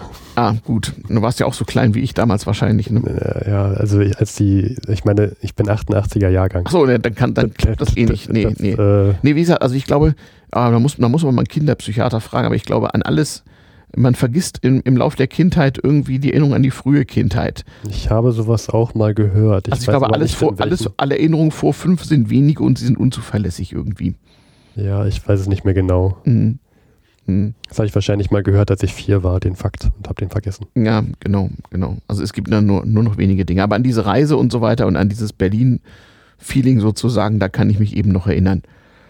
Ähm, ja. Und auch eben an, an diese Erzählungen, die mir natürlich nicht so viel sagten. Also da habe ich dann natürlich erst später mal nachgefragt und erst später wurde mir so einiges klar überhaupt. Ich fand das auch irgendwie ganz merkwürdig mit dieser Grenze und, und Ost und West und ähm, ja, ich habe das schon als Kind äh, nach der, ich, ich meine, wann habe ich erstmal richtig angefangen zu denken? Hm. 93, 94 wahrscheinlich. Ja. Ich habe das ja ewig nicht begriffen, dass es früher mal ein anderes Deutschland noch gab. Nee, nee. Ich kann mich erinnern, irgendwann, einige Jahre später, das muss schon Anfang der 70er gewesen sein, bekam ich dieses Asterix-Heft Asterix bei den Goten, äh, wo sich dann äh, äh, äh, Goscinny so über die äh, über die Deutschen lustig macht. Da gab es ja die Ostgoten und die Westgoten und die Sache mit der Grenze und wenn einer von da nach da, dann ist das keine Grenze und so weiter und so fort. Und ich weiß noch, dass mir die Ironie darin nicht klar war. Also ich fand das zwar recht lustig, wie das dargestellt war mit der Grenze, aber ähm, sozusagen, dass sich die Franzosen da über die Deutschen mit ihrem Ost-West-Ding da lustig machen, das hatte ich noch nicht ganz kapiert. Mhm. Also diesen Asterix-Heften, das ging ja so los, dass erstmal die Franzosen sich über ihre, über sich selbst und ihre einzelnen Regionen lustig machten und dann kamen alle europäischen Nachbarn dran. Also Asterix bei den Briten lässt sich das Währungssystem erklären und verzweifelt. Da war damals ja noch keine Dezimalwährung und bei den Deutschen ist halt das Ding mit der Mauer besonders lustig und, und äh, die Sprechblasen waren immer in Fraktur gedruckt. Ah. Ja, die Goten sprechen natürlich in Fraktur. Also, was weiß ich, irgendwo steht ein Frakturenschild Sackgasse und Obelix kann es halt nicht lesen, dann sind sie halt in der Sackgasse gelandet. Ja. Das fanden die Franzosen halt lustig damals. Das klingt auch lustig. Ja, ja, äh, Comic damals, der finde ich gut. Ja, also Comic war, naja klar, wenn das mit dem Lesen noch nicht so richtig ist, dann äh, ist Comic schon mal relativ wichtig. Hm. Also wie gesagt, Süßigkeiten und Comics, das war so das, die wesentlichen Konsumgüter. Und, und Fernsehzeit, also Fernsehen war ja damals noch wenige Stunden am Tag und so mit Testbild irgendwann. Und das ging irgendwann am späten Nachmittag los und hörte dann abends um 10 auch irgendwie auf. Und es gab nur zwei oder drei Programme. Und in, genau, in West-Berlin kommt auch das Ostfernsehen äh, dann eben, aber nur in Schwarz-Weiß. Und dann gab es halt so Kindersendungen und Sandmännchen und so. Und dann musste mhm. man als Kind ja auch irgendwie abends um acht nach der Tagesschau ins Bett. Mhm. Süßigkeiten wurden auch mit den, von den Piloten mit, mit rübergebracht. Genau, mhm. der sogenannte Rosinenbomber, ein auch so propagandistisch ausgeschlachtetes äh, Ding, aber wohl wirklich die Privatinitiative eines, ähm, eines US-Piloten namens Halverson, der glaube ich noch lebt oder bis vor kurzem gelebt hat, also er ist irgendwie uralt geworden, der aus dem Flugzeugfenster, ne, mit, der, mit der damaligen Technik ging es halt, äh, einfach mal so kleine Fallschirmchen mit irgendwelchen Süßigkeiten abgeworfen hat, weil die Kinder natürlich diese tiefliegenden Frachtflugzeuge immer irgendwie äh, ja, bewunken und sonst irgendwie bestaunt haben. Wenn ähm, ich an die, an die Berliner Luftbrücke denke, dann denke ich mhm. auch sofort an Rosinenbomber, äh, den Begriff Rosinenbomber. Ja. Das ist ein, ich, ich glaube, dass es auch nicht so wirklich klar ist, dass es nicht nur dieser Typ Flugzeug war, der eingesetzt wurde. Nee, das glaube ich auch nicht. Also die Story war ja, äh, weil sie einfach sympathisch war, wurde ja äh, namentlich von der westlichen Propaganda dann auch ganz groß aufgegriffen und äh, toll. Und der Mann hatte ja auch viele Nachahmer. Also rund um den Flughafen Tempelhof äh, äh, war das ganz üblich, dass die Kinder darauf warteten, dass da irgendwelche kleinen Fallschirmchen rumsegelten und mhm prügelten sich dann um, um, um, diese, um diese Tüten mit was weiß ich was drin, weil Süßigkeiten war natürlich nicht bei der Rationierung. Also als Kind in der damaligen Zeit, ja, die Kinderration war im Verhältnis relativ okay, aber äh, du hattest im Wesentlichen Hunger, vor allem abends, und man hatte äh, äh schon, schon gar keine Süßigkeiten. Also das wurde mir dann irgendwie auch erklärt, das sei ja ein Privileg, dass ich jeden Tag Schokolade essen könne. Das hätte man ja früher nicht gekonnt. Na, hatte ja früher nichts. Ja, also das, dieses, wir hatten ja nichts, äh, damals TM-Moment gab es damals auch. Mhm. Also Tante Hertha erzählt dann auch, und du hättest erst mal den Ersten Weltkrieg mitkriegen sollen, da war das schlimm, da haben wir erst gehungert und so. Ja, also kurz und gut, es gab immer irgendwas zu erklären, warum das heute ja gar nichts und früher alles noch viel schlimmer und wir hatten ja nichts. Ja, ich glaube, das zieht sich durch komplette, schon damals die Höhlenmenschen werden gesagt haben, früher ja damals. Wir hatten ja nichts. Ja, ist, das ist genau wie dieses Ding, dass die alten Leute immer erzählen, dass die Zeit so schnell vorbeigeht. Das ist einfach eine Änderung der Bezugsgröße. Wenn du älter wirst und kannst du mehr überblicken, dann ändern ja, sich die Maßstäbe und dann erzählt man immer den jungen Leuten, ja du, komm du mal in mein Alter. Wir hatten ja nichts und wart mal und so. Mhm. Schon drei Monate Vorausplanung erscheint mir wie, wie ein Wimpernschlag. Ja. Hm. Aber gut, ich glaube, wir sollten mal wieder zurückkommen zur Luftbrücke. Und zur Linearoptimierung. Genau, was war denn bei der Luftbrücke alles so zu optimieren? Ich habe in einem Buch ein, ein Mini-Beispiel gefunden. Ein Mini in einem Buch. Wie heißt denn das Buch? Hast das heißt Linear Optimization and Extension. Aha. Problems and Solutions im Springer Verlag erschienen von Manfred Pattberg und Dimitris Alifras. Okay, und das ist ein Standardwerk in, in N verschiedenen Auflagen, was man bei Google und überall findet. Ja, äh, genau. Also ich habe es jetzt über meine Uni gefunden als E-Book. Ja, ich ich habe die Version E-Book 2000. Ich schreibe es mal, ich schreib's mal auf die Seite, wenn du mir das zusammen mit deinen digitalisierten Zeichnungen mal mitgibst. Kannst du mal markieren in deiner Mindmap, dann schreibe ich das mit rein. Ansonsten bietet aber das Internet in seinen Weiten viele schöne Seiten und Erklärungen und Modelle und was alles hm. zur linearen Programmierung. Ja, ähm, speziell für die Berliner Luftbrücke leider nicht ganz so viele, also kaum Originaldaten. Aber man kann zumindest doch mutmaßen, was die hatten. Also die hatten so und so viele Flüge, die sie eben ja. durch diese Slots schicken ja, konnten. Genau. Und dann, was mussten sie optimieren? Wahrscheinlich das Gewicht oder was war so? Also ich, ich, äh, ich erkläre einfach dieses Beispiel, was ich hier in diesem Buch gefunden mhm. habe. Mhm. Und ähm, da, da wurde gesagt, okay, Sie sind jetzt in, dem folgende, in der folgenden Situation. Sie müssen jetzt für vier Planungsperioden müssen Sie planen, mhm. wie viele Flugzeuge sie in die Luft schicken, wie viele Piloten sie einsetzen, Mhm. wie viele Piloten sie nicht einsetzen. Heißt, entweder gar nicht oder von diesen Piloten, die nicht fliegen, könnten wieder, die können wieder andere ausbilden, sodass in Mhm. der nächsten Periode mehr Piloten zur Verfügung Ah, also war Pil Piloten auch ein limitierender Faktor. Klar, die müssen mal Mhm. pennen und die können krank sein und ja, ja. Mhm. Vor allem, was hier auch angesprochen wird, also ich werde gleich auf die Restriktionen noch eingehen, Mhm. nicht so sehr mathematisch, sondern Mhm. Mündlich Mhm. beschrieben. Ja. Ähm, es wurde hier mit einem Verlust von Piloten auch tatsächlich äh, gerechnet. Ah, man hat also äh, so und so viel Prozent kommen nicht wieder und Genau. muss man ersetzen. Genau. Aha. Aber es waren am Ende ja dann doch nicht viele. Wie war es? 39 Tote oder irgendwas, ne? Kann man aber zum Anfang der Periode noch gar nicht äh, wissen. Also die haben mit mehr gerechnet. Also die haben eisenhart gesagt, das wird jetzt, das wird jetzt so ein kleiner Krieg hier und Genau. Genau. Also, ob das jetzt so wirklich dieses Originalproblem von damals ist, bezweifle ich, aber es wird dem recht nahe kommen. Es wird Mhm. in, der, in der Realität Mhm. deutlich mehr Restriktionen gegeben haben. Es wird deutlich komplizierter gewesen sein, Mhm. aber das wird dann noch zu viel. Mhm. Also gut, wir, fangen wir mal an. Man hat also vier Planungsperioden Mhm. und man sagt, äh, wir reden hier von Cargo, Mhm. also ähm, ein Cargo, eine Einheit Cargo sind hier so 100.000 Tonnen, was auch immer das ist. Das hat man vorher mit dem Diet-Problem gelöst, was in eine Cargo reinkommt. Mhm. Mhm. Sag, sagt, sagt man erstmal so. Und um eine Einheit Cargo zu transportieren, braucht man also 50 Flugzeuge, wird hier gesagt. Mhm. 50 Flugzeuge. Ein Flugzeug, dafür brauche ich drei Piloten. Oha, drei damals. War das so personalintensiv? Hm, naja, du brauchst, du hast, hattest ja sowieso einen, der sich nur um die Navigation Ja, gekümmert ja, hat. Pilot, einen, der, Co-Pilot, Navigator. Ja, Genau, ja. ja. Mhm. Mhm. Mhm. ähm, daher, ich hätte eigentlich mit mehr gerechnet, ehrlich gesagt. Ja, es gab damals große Flugzeuge, die eine reguläre Besatzung von fünf bis sieben Mann hatten. Keine Frage. Und bei Langstreckenflügen, die ja gern mal 24 Stunden dauerten, dann natürlich auch noch eine Ablösecrew. Das Mhm. gab's schon, ja. Aber an sich so ein relativ kurzer Flug mit so einem zweimotorigen Propeller-Ding, sie, also, naja, bei gutem Wetter kann das wahrscheinlich auch einer alleine. Also, hm. Ja, dann ist die Frage, ob du auf dem Rückflug auch noch gut, äh, auf dem Rückflug auch noch gutes Wetter hast. ja, wenn nur einer da ist und der, und, und der stürzt ab, ist das ja kein so hoher Verlust, wie wenn es drei sind. Ja, stimmt, da muss man wieder optimieren. Also sowas haben die alles in, in so Genau. LP-Programme gepackt, ja? Also genau, es wird halt vorgeschrieben, in der Periode 1 braucht man so und so viel Cargo, Mhm. in der Periode 2 drei Einheiten, Periode Mhm. 3 drei Einheiten nochmal, in Periode 4 fünf Mhm. Einheiten so, Mhm. zum Mhm. Beispiel. Das heißt, ich habe mein Ziel, ich weiß, wie viel ich in welcher Periode auf jeden Fall rüberbringen möchte. Mhm. Ich weiß, wie viel, Cargo, wie viel Flugzeuge ich für eine Cargo-Einheit brauche und wie Mhm. viele Piloten ich für ein Flugzeug brauche. Mhm.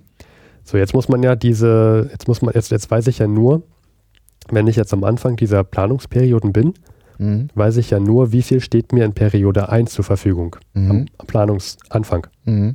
Und da wird ja zum Beispiel ausgegangen, Sie haben in der Periode 1 haben Sie 330 Piloten. Mhm. Davon können Sie entweder sagen, du fliegst jetzt ein Flugzeug Mhm. oder du machst gar nichts oder Mhm. du trainierst andere Piloten und Mhm. bist dann für den nächsten Zeitraum wieder einsetzbar, Mhm. plus 20 neue. Also man sagt in diesem Beispiel, Mhm. ein Ausbilder kann 20 neue Mhm. Piloten für den nächsten Mhm. Zeitraum anschaffen. Ich glaube, bei dieser Ausbildung, die, die mussten nicht von Grund auf fliegen lernen, sondern die mussten diesen Einheitsflugzeugtyp, den man eingesetzt hat, fliegen lernen. Das waren, glaube ich, oft Leute, die flogen irgendwas anderes und wurde gesagt, so, man hat natürlich versucht, immer denselben Flugzeugtyp zu nehmen, damit man das Ersatzteil- und Wartungsproblem möglichst gut hinkriegt. Mhm. Und die brauchten einfach eine Einweisung auf dieses Ding. Ja, das muss ja, das muss ja auch schnell gehen. Also wenn das jetzt hier wirklich auch in der Realität, stattfand, Mhm. ich meine, in einer Periode Mhm. bildest du die aus und die sollen gleich in der nächsten zur Verfügung stehen. Die können nicht von Grund auf äh, Nee. fliegen gelernt haben. Ja. Wobei man damals schon ziemlich schmerzfrei war, was sowas angeht, nach dem Motto, wird er, schon- wird er schon lernen und wenn nicht, kommt ein anderer. Ne? Also Ja, wir haben genug Material, verstehe. Ja, ja, ja, ja. Also Pilotenausbildung war damals wirklich so äh, in Form von Praxis häufig. Hm. So, dann, also das sind die, die Piloten, die mir zum Anfang äh, zur Verfügung stehen. Und dann habe ich Mhm. noch Flugzeuge, 110. Wie Mhm. gesagt, also diese ganzen Zahlen kann man sich ja mal Hm. in dem Buch dann nochmal nachsehen. Anschauen. Hm. Und ähm, ich kann mich auch entscheiden, neue Flugzeuge zu bauen. Die stehen dann in der nächsten Periode zur Verfügung. Hm. Hm. Da könnte man jetzt wieder, das wurde hier nicht gemacht, aber da müsste man dann wieder sagen, ähm, habe ich bestimmtes Material wieder nur für die Flugzeuge? Hm. Welches Flugzeugtyp, also welches Modell, welchen Typ von Flugzeugen baue ich? Da könnte man Mhm. wieder neue Restriktionen reinpacken. Das wurde jetzt hier nicht gemacht. Hm. Und ähm, ja, dann kommt der Verlust ins Mhm. Spiel. Mhm. Die sind hier pa pauschal ausgegangen, Mhm. äh, dass in der, in der aktuellen Periode, wenn ich so und so viele Flugzeuge losschicke, Mhm. werden 20 Prozent nicht wiederkommen. Mhm. So. Und dann gibt es ja noch so einen ganz entscheidenden Satz, der, der steht nur so nebensächlich da, ist aber sehr entscheidend für das Optimierungsproblem. Mhm.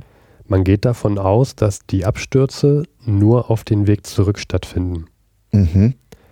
Das hat den Vorteil, sonst müsste ich noch mit modellieren, dass ich bei einem Absturz mein Cargo-Ziel nicht erreicht habe. Also die Mhm. zu überliefernde Mhm. Menge konnte ich ja. Ja. dann nicht abliefern. Ja.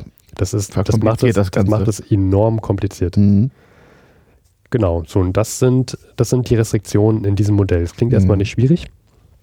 Ähm, ich könnte jetzt noch erklären, wie die Restriktion, wie man jetzt daraus das LP macht. Mhm. Aber ich glaube, das wird jetzt relativ kompliziert und zu mathematisch. Mhm. Das steht, wie gesagt, auch alles im Buch drin. Mhm. Ähm, man hat jedenfalls, ich habe das jedenfalls mal modelliert. Mhm. Es gibt ja, wir können ja mal auf wie, angenommen, ich möchte jetzt auch mal lineare Optimierung betreiben. Mhm. Wie, wie kann ich das denn zu Hause machen? Ich habe ja ähm, auch zweieinhalb Jahre beim Konrad-Zuse-Institut mitgearbeitet, die Mhm. sind auch in der Optimierung mit drin. Mhm. Und das Konrad-Zuse-Institut hat sehr schöne Programme zur Verfügung gestellt, mit denen man lineare Optimierung betreiben kann. Mhm. So, die erste Frage ist ja eigentlich, wie kriege ich so ein, so ein lineares Programm eigentlich in den Computer rein? Mhm. Ja. Also, ich war ja auch mal in, in, in Spanien für zehn Monate und habe mir da auch Mhm. einen Kurs über Optimierung angehört. Mhm. Und die haben dann auch LPs aufgeschrieben, hatten Mhm. dann acht Ungleichungen, Mhm. so und so viele Variablen und sollten das dann am Computer auch Mhm. eintragen. Mhm. Dann, dann haben die halt hingeschrieben, wirklich, also haben Textverarbeitungsprogramme geöffnet, haben dann hingeschrieben, bestimmte Codewortwörter, wie, es- wie wenn man zum Beispiel programmiert, da steht dann drin Max, Mhm. einmal x unterstrich 1 plus zweimal x unterstrich 2. Das Mhm. war halt so, so kann man halt Variablen den Computer mitteilen. Der nächste Mhm. Zeile, da schreibe ich vielleicht hin 3 mal x unterstrich 1 plus 5 mal x unterstrich 2 ist kleiner gleich Mhm. 16.000. Mhm. So kann ich dem Computer halt irgendwie eine Textdatei geben, die Mhm. er umwandeln muss. Mhm. So. Lustige ist, die haben wirklich ein Programm zur Verfügung gestellt bekommen in Spanien. Da musste man jede Restriktion händisch eintragen. Mhm. Das ist ja total, also wenn ich Mhm. da ein realistisches Problem habe mit Millionen von Restriktionen, Geht das nicht? Nee. das, das kann ich nicht machen. Und beim ZIP Mhm. zum Beispiel kann man sagen, äh, ich habe eine Input-Datei, eine Excel-Datei oder CSV-Datei Mhm. und ähm, die ist so formatiert, Mhm. erstelle die Restriktion anhand einer bestimmten Regel, indem du die Daten so einliest, so formatierst und daraus Restriktionen aufbaust. Das ist wie so eine Skriptdatei. Mhm. Ja. Mhm. Und ähm, so eine Datei habe ich mal geschrieben für dieses Problem hier, was im Buch geschrieben wurde. Mhm. Und habe das durch einen Solver laufen lassen, der Soplex heißt. Ist auch beim Zuse-Institut runterladbar. Mhm. Ähm, kann man sich als Privatperson auch einfach runterladen zu Studienzwecken. Wir, kostenlos. wir versuchen das mal zu verlinken. Mal sehen, ob Mhm. das eine Weile hält. Ich bin ja eigentlich nicht so der Freund von fixen Links, aber ja, gut. also ich denke mal, das SUSE-Institut wird das auch nicht so schnell einstellen. Naja. Dieses Simple ist auch von, Mhm. ich, ich bin mir immer nicht so ganz sicher, äh, Mhm. das ist zwar bei der, beim SUSE-Institut verlinkt, ist aber, da steht immer Copyright Thorsten Koch, Mhm. also der arbeitet dort, also Mhm. ich bin mir da nicht so sicher, wie da also das Mhm. Copyright ist. Mhm. Aber Soplex zum Beispiel ist so ein Mhm. der frei, Es gab es früher, ich erinnere mich, sowas hatte ich in meiner Anfangszeit als Berater, so äh, in den 90er Jahren als Excel-Plugin hatte ich so einen Solver. Mhm. ja genau, das, viele machen das auch, Mhm. die benutzen Excel für die Lösung lineare Optimierung. Excel kann sowas. Ja, da- damals noch, konntest du es von, von Haus aus nicht, brauchte man so ein Plugin und die damaligen Laptops oder so waren auch noch so schwach auf der Brust. Da konntest du zum Teil wirklich Enter drücken und dann konntest du erstmal Kaffee kochen gehen und dann hattest du zehn Minuten später eine Lösung oder auch nicht. Ja, das, also das, ich würde das nicht empfehlen. Ich muss da immer leicht schmunzeln, wenn mir jemand mit Excel kommt. Und Ja, ja, aber das war eine Weile. Das machen aber allerdings viele, also in Mhm. Logistik zum Beispiel, ich muss ja auch Mhm. Logistik mithören und da machen Ja. die das mit Excel. Nicht nur, nicht nur lineare Programmierung, auch sonstige äh, äh, iterative Zielwert äh, Ja, Simulationsdinge. Also ich habe oft für Projekte, das war damals so, was ich nicht der heilige Gral, aber Ähm, ich habe oft so, so betriebswirtschaftliche Modelle äh, anhand von komplizierten verknüpften Excel-Tabellen gebaut und habe dann diesem äh, äh, Solver-Algorithmus gesagt, also okay, jetzt optimier mal bitte auf, auf diesen Wert hin, mhm. sozusagen. Und habe dann so Szenarien gebaut, habe das dann in PowerPoint gegossen und meinen Kunden für viel Geld erzählt, was sie zu tun hätten. Ja, ich hatte auch mal Verkehrsökonomik an der TU gehört. Mhm. Und das, ähm, das ist eigentlich ein bisschen traurig, was da gemacht wird und als Optimierung bezeichnet wird. Man arbeitet auch nur, noch nur mit Excel-Tabellen. Mhm. mhm. Das sind eigentlich auch nur Heuristiken und mhm. Das ist ein anderes Thema. Naja, da ist auch viel Erfahrungswissen. Du erinnerst dich an die mhm. Fahrplankonferenzen ja, und genau. so weiter. Ähm, da, äh, ich sage ja, darum reden wir hier über alte Dinge und warum es kam, wie es kam, warum es, es ist, wie es ist. Das sind ja auch Denkweisen sozusagen und Konzepte, die da einfach als, ähm, als Ergebnisse geistiger Arbeit in den Köpfen überleben äh, auch als Gewohnheiten zum Teil überleben, die gar nicht so leicht wieder abzubauen sind. Ja, diese alten Modelle bestehen auch meistens deswegen, mhm. weil ähm, man an bestimmte Daten gar nicht herankommt. Mhm. Also wenn man wenn ich das jetzt wirklich durchoptimieren wollen würde, bräuchte mhm. ich bestimmte Daten, die mhm. mir gar keiner geben kann. Mhm. Das heißt, ich, ähm, wie viele Arbeitsstunden brauche ich, um jetzt, äh, mhm. Jetzt fällt mir kein Beispiel an, sowas wie zum Beispiel eine Pause. Wie lang ist eine Pause? Mhm. Äh, kannst du gar nicht so, kannst du manchmal gar nicht sagen. Ja. Die Leute machen einfach Pause, wann sie wollen. Und ne, ist auch jetzt egal. Ich, ich, verste, ich halt verstehe, Größen, was du meinst. Es gibt Größen, die ja. kann ich nicht einplanen. Nein, aber auch, aber auch Rechenwege und sowas alles. Oder ganz einfache Dinge. Denk, denk an das Konzept Telefonnummer. Mhm. Warum es Vorwahlen gibt. Der technische Grund dafür ist lange entfallen, aber es gibt sie halt noch. Ja, und wir denken auch immer noch nach diesem Muster.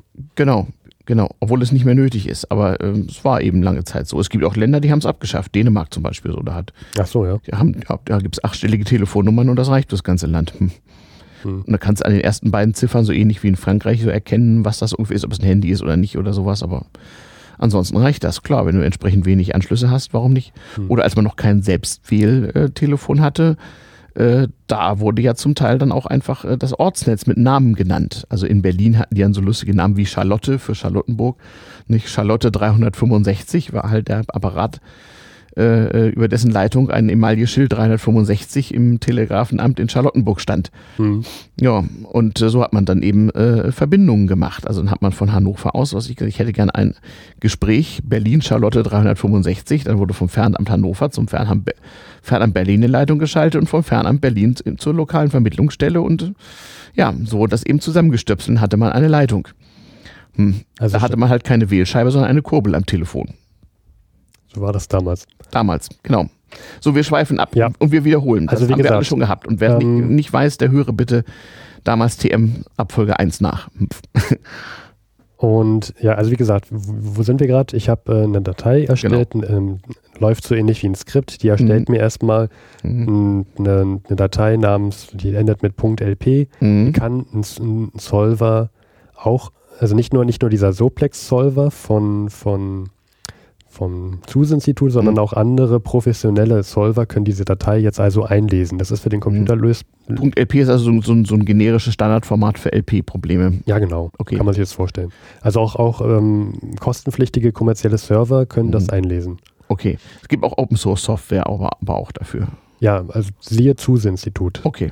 Ähm, zip.de. Okay, also wer damit äh, rumspielen will, der kann sich sowas mal runterladen mhm. und kann mit diesen .lp-Dateien rumspielen und auch mal seine eigenen konstruieren. So. Also dieses zwei, zwei Produkte LP mhm. mhm. ist jetzt natürlich nicht so. Das ist mir was für Volkswirtschaftsstudenten so, ne? Ja, das ist jetzt nicht so interessant, weil es auch eigentlich nur eine richtige äh, Restriktion gibt, aber mhm. da das von mir ist und mhm. die anderen Probleme ja, ich weiß nicht, wie das mit dem Copyright ist, das kann ich nach oben laden, dann kann das jeder ja. mal ausprobieren.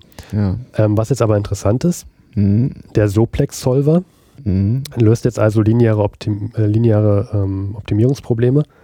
Und der hat mir als Lösung rausgegeben etwas, was nicht äh, so im Buch stand, mhm. sondern eine andere Lösung. Mhm. Zum Beispiel, dass man in der dritten Periode oder so mhm. sollte man 6,75 äh, Piloten als, mhm. also man sollte den freigeben. Mhm. So, und da kommen wir nämlich genau zu diesem Problem. Was heißt es jetzt 6,75? Hm. Soll ich jetzt wirklich aufrunden auf sieben Piloten oder soll ich abrunden auf sechs Piloten? Was hm. ist jetzt besser? Mhm. Mhm. Und da kommt es dann nochmal äh, zur Sprache, dass diese Probleme ganzzahlige Probleme sind. Mhm. Und das ist nochmal enorm schwer. Mhm. Das kann, dafür gibt es dann auch nochmal verschiedene Verfahren. Das kann man nicht, nicht richtig mit Simplex allein lösen. Mhm. Da mhm. kommen ganz komplizierte äh, Algorithmen zu, zu, äh, zur Anwendung. Mhm.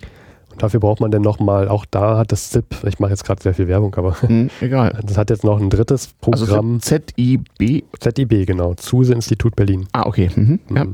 Ähm, da steht auch noch, stehen auch noch, man kann zum Tag der Wissenschaften meistens noch so, eine, so einen Rundgang mitmachen. Mhm. mhm. Kann man sich so den, die, diese alten äh, Rechner von, ah. also Z1, Z2, Z3. Ja, das sind, es gibt ja nicht mehr alle. Ähm, mhm. Ich, ich habe jetzt vergessen, welche, ähm, welche. Im Deutschen Technikmuseum steht auch noch einer. Ja. Mhm. Es gibt noch einen, der ist da auch ausgestellt worden und, und es steht dort auch ein Höchstleistungsrechner. Ähm, mhm. Boah, wie hieß der? HL, HLRN oder so? Mhm. Höchstleistungsrechner eben. Mhm. Ja. Und das ist von, ach, der hat doch noch irgendwo anders auch noch Standpunkte. Mhm. Und da kann man dann auch Rundgänge machen und braucht auch Oropax, um da reinzugehen. Das ist noch mal Rund, sehr interessant. Rundgänge durch den Rechner. Ja, ja also durch den Rechnerraum. Mhm. Die haben einen extra ja. Keller, der natürlich gut belüftet ist und so weiter. Mhm. Ist auch egal. Jedenfalls, mhm. äh, wenn man sich dann noch, denn das, das nennt sich Skip. Mhm. Und Skip kann dann tatsächlich auch ganzzahlige Optimierungsprobleme mhm. sich damit beschäftigen. Und mhm. da komme ich dann auch tatsächlich auf das gleiche Ergebnis. Ähm, kann man gerne mal ausprobieren, wenn man sich das runterlädt ich muss mhm. zugeben, dieses, äh, also das ist nicht einfach zu installieren. Mhm. Es gibt vor, vor, äh, na, vorkompilierte Binaries, mhm.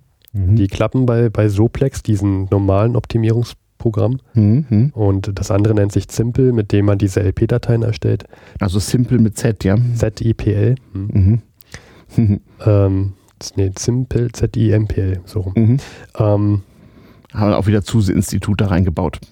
Ja, das hat auch, das ist wieder irgend so ein, genau, ich weiß jetzt nicht genau, wofür das steht. Das wahrscheinlich irgendwas mit, äh, ich, nee, ich mache jetzt keine Vorschläge. Gut. Und äh, ja, aber das Einzige, was halt sehr schwer zu installieren ist, meiner Meinung nach, ist Skip. Mhm. Und da hat das SUSE-Institut, also da, da würde ich auch keine Binaries nehmen. Das mhm. funktioniert alles irgendwie nicht so richtig. Ein kleiner Kritikpunkt. Mhm. Da sollte man sich denn, da gibt es so eine Optimization Suite, das sind alle drei Programme in ein. Mhm. Dann braucht man noch bestimmte Binaries, was auch nicht so richtig dokumentiert ist, meiner Meinung nach. Mhm. Also nicht alles. Und mhm. es ist ein Heidenaufwand, das richtig zu installieren. Also, wenn man vielleicht das mal ausprobieren will, mhm. vor, vor, vorkompilierte Binaries von Simple und von Soplex nehmen, wir werden das erwähnen. Ähm, das reicht aus. Mhm. Eine ganzzahlige Lösung muss jetzt vielleicht nicht unbedingt sein. Mhm. Einfach mal testen und dann also ich, mir, geht immer so, so ein bisschen so das Herz auf, wenn ich dann so meine Konsole starte und mhm. da laufen äh, komplizierte Rechnungen runter, obwohl ich mhm. eigentlich gar nichts gemacht habe. Ich finde das immer, das, da, da fliegt das Nerd, das ja. Nerdherz ja. fliegt ja. etwas höher. Verstehe. Hm. Krass. Ja, ansonsten, ähm, wie gesagt, also diese ganzen Restriktionen könnte ich jetzt natürlich erwähnen mit äh, Restriktion 1 ist jetzt 5 PI1 plus 25 mhm. PIJ3. Mhm. Das bringt jetzt auch kein weiter, wenn ich das jetzt vorlese. Dafür mhm. wirklich mal dieses Buch finden, das gibt es hier auch in jeder Bibliothek, da kann man auch so rein mhm. sich das mal ansehen. Und wer vielleicht das gerne selber mal haben möchte, diese Simple-Datei, mhm. der kann ja eine Mail an mich schreiben, dann schicke ich dem das. Ich habe das, wie mhm. gesagt, auch ähm, alles rein, alles programmiert. Mhm. Ja. Genau. Soweit äh, denke ich zur Optimierung. Man kann jetzt, das ist jetzt natürlich eine sehr eine sehr eine große, eine sehr starke Vereinfachung von, mhm. von dieser linearen Optimierung. Ja Gott, wir wollen jetzt hier kein, kein, kein äh, äh, sozusagen akustisches Seminar, äh, Radioseminar halten oder so, sondern wir wollen ja auf das damals TM-Moment irgendwie hinweisen, wo das eigentlich herkommt, dass das heute noch relevant ist, dass das noch gar nicht so alt ist, also dass sozusagen unsere Großeltern noch erlebt haben, wie das erfunden wurde, dass es äh, von der ganzen Denke hier bis heute unsere Umwelt sehr stark beeinflusst wenn wir, was weiß ich, vor irgendwelchen roten Ampeln stehen, die von irgendwelchen Verkehrsleitrechnern äh, gesteuert werden, dann beruht das auf solchen Dingen.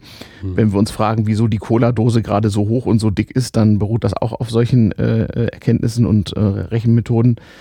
Und äh, historische Ereignisse haben eben auch was damit zu tun. Also sowas wie dieses äh, Berlin-Blockade und Luftbrückending wäre ohne die dahinterstehende Mathematik und Rechentechnik, die ersten Computer, so nicht möglich gewesen. Man kann auch gar nicht so viele Restriktionen da reinnehmen, weil, mhm. wie gesagt, damals gab es halt noch nicht so gute Computer, mit denen man das hätte lösen können. Nee, genau. Ich habe ja erklärt, ja, wie ja, damalige genau. Rechentechnik eigentlich war. Eingeben, Strom drauf machen, warten. Warten, ja. Hoffen. Heute ist immer noch warten. Ja, ist das heute noch so, so ja, schlimm? Also, auf jeden Fall. Okay.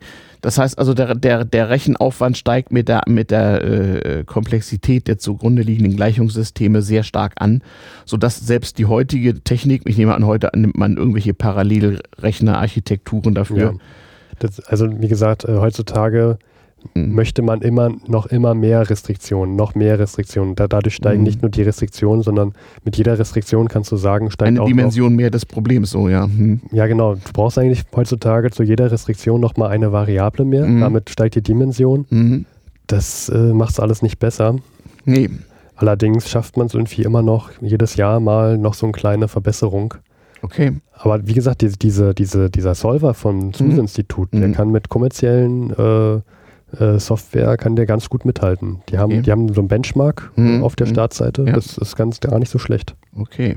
Ja. Da sieht man also, dass auch winzige Verbesserungen in der Rechentechnik, das ist so ähnlich wie mit Bildkomprimierung. Ne? Da tat sich lange Zeit nichts und in letzter Zeit so, hat man nochmal so zwei, drei Prozent rausgeholt und das bringt eine Menge. Also man denkt mhm. das nicht, aber zwei, drei Prozent sind da schon was. Ja. ja. Und oftmals hast mhm. du heutzutage auch das Problem, dass äh, dass, dass das halt so lange rechnen muss, dass du gar nicht, äh, dass, mhm. dass, dass du Grenzen von der mhm. Rechenzeit mhm. ähm, vorschreibst, bis zu dem, okay, ich, ich lasse es jetzt mhm. maximal zwei Tage rechnen und dann mhm. muss es halt da sein. Genau. Und dass man auch schon mal so, so ein bisschen so, fast so wie so bei Fuzzy Logic, so versucht, auch mal die Eingabewerte so, so ein bisschen genau. zu variieren, um, um zu gucken, ob der dann mhm. zu anderen Ergebnissen kommt. Ne? Das sind dann diese Heuristiken, genau. Man, man äh, ist vor allem was, was man jetzt auch in, in den letzten Jahren sehr viel probiert hat, äh, mhm. man muss ja mit irgendeiner Ecke starten, sagte ich ja mhm, vorhin. Genau. Mhm. Der Simplex-Algorithmus arbeitet sich ja von Ecke zu Ecke Genau, vor. man gibt einen Startwert vor. Und dafür muss man aber auch mhm. erstmal eine Ecke finden. Man mhm. kann eine sehr triviale nehmen. Den Nullpunkt oder so, ja. Zum Beispiel, naja, sowas ähnliches, genau. Und ähm, man probiert aber ihm natürlich eine ziemlich möglichst gute Ecke schon mal vorzugeben. Mhm. Und das sind diese Heuristik-Algorithmen, mhm. äh, Heuristiken und ähm, damit findet man schon mal eine möglichst gute Ecke, mhm. von der der Simplex dann ausgehend weitere Berechnungen machen kann. Mhm. Also es ist bis heute nicht so, dass das sozusagen miniaturisiert in allen möglichen Geräten äh, integriert ist, sondern das sind schon noch Probleme, die auf recht großen Rechnern äh, äh, sozusagen einzeln als Projekt laufen. Zum Beispiel ähm, nimm die Umlaufplanung bei einer Deutschen Bahn. Mhm. Ich habe jetzt bestimmte Züge. Mhm. Die Deutsche Bahn hat einen Haufen von Restriktionen, mhm. welcher Zug, mhm. Waggon an mhm. welchen anderen rangekoppelt werden darf, ja, ja. wo der stehen muss, wo der am Ende der, der Periode stehen muss, mhm. ähm, wann, dann kommt noch sowas hinzu, wenn du jetzt noch die, die Zugführer, wenn du für die noch, ich sage jetzt mal, Stundenpläne, mhm. also Arbeitszeitpläne mhm. entwirfst, mhm. dann kommt noch hinzu, ja, okay, der muss aber in der gesetzlich in der Zeit Pause haben, da muss mhm. der aber auch in dem Bahnhof sein, mhm. der muss der am Ende des Tages wieder in seinem Heimatbahnhof sein. Ja, ist klar. Das sind, mhm. äh, mhm. dann darf der Zug auf der Strecke. Da fragt man sich, wie die das sein. mit Karteikarten und Telefon und Telegraph und Bleistift gemacht haben bei der Bahn früher, ne? Ja, das Lustige ist ja, ich weiß gar nicht, ich weiß nicht, ob ich das erzählen darf oder nicht, mhm. ich glaube, es ist nicht, nicht, nicht so schlimm. Als, ähm, also ich war nicht, ich war nicht in diesem Umlaufprojekt vom ZUS-Institut mit dabei, aber man erzählt ja sich so mal so Dinge am Tisch. Mhm. Und die haben halt ähm, zahlreiche Restriktionen vorgegeben bekommen ja. von, von dem Auftraggeber, mhm. mhm. was sie alles einhalten müssen. Und mhm. haben halt so erste Berechnungen gemacht und mhm. kamen nicht mal ansatzweise an die Qualität der aktuellen umgesetzten Lösung mhm. ran. Also das, was gerade real eingesetzt wurde, mhm. war um Längen besser als das, was sie ermittelt hatten mit ihren eigenen. Also, also das Erfahrungswissen aus 100 Jahren Bahnwissen war einfach besser genau. als alle moderne Mathematik. Das, das, haben sie sich nicht erklären können und haben mhm. sich das mal angesehen. Mhm. Ja, die Bahn hat ihre eigenen Restriktionen selber nicht eingehalten. Aha, okay. Die wussten also sozusagen, worauf es ankommt. Nee, das wussten sie selber auch nicht, dass. Äh Na, es war so, so ein implizites Wissen vielleicht. Also. Ja, also es, es war nicht, es war auch anscheinend zumindest so ist es in meiner Erinnerung, es war anscheinend der Bahn auch nicht klar, dass sie nicht alle ihre eigenen Restriktionen selber einhalten. Mhm. Hm. Ja, das ist sozusagen auf zwei Ebenen implizit, so unbewusst.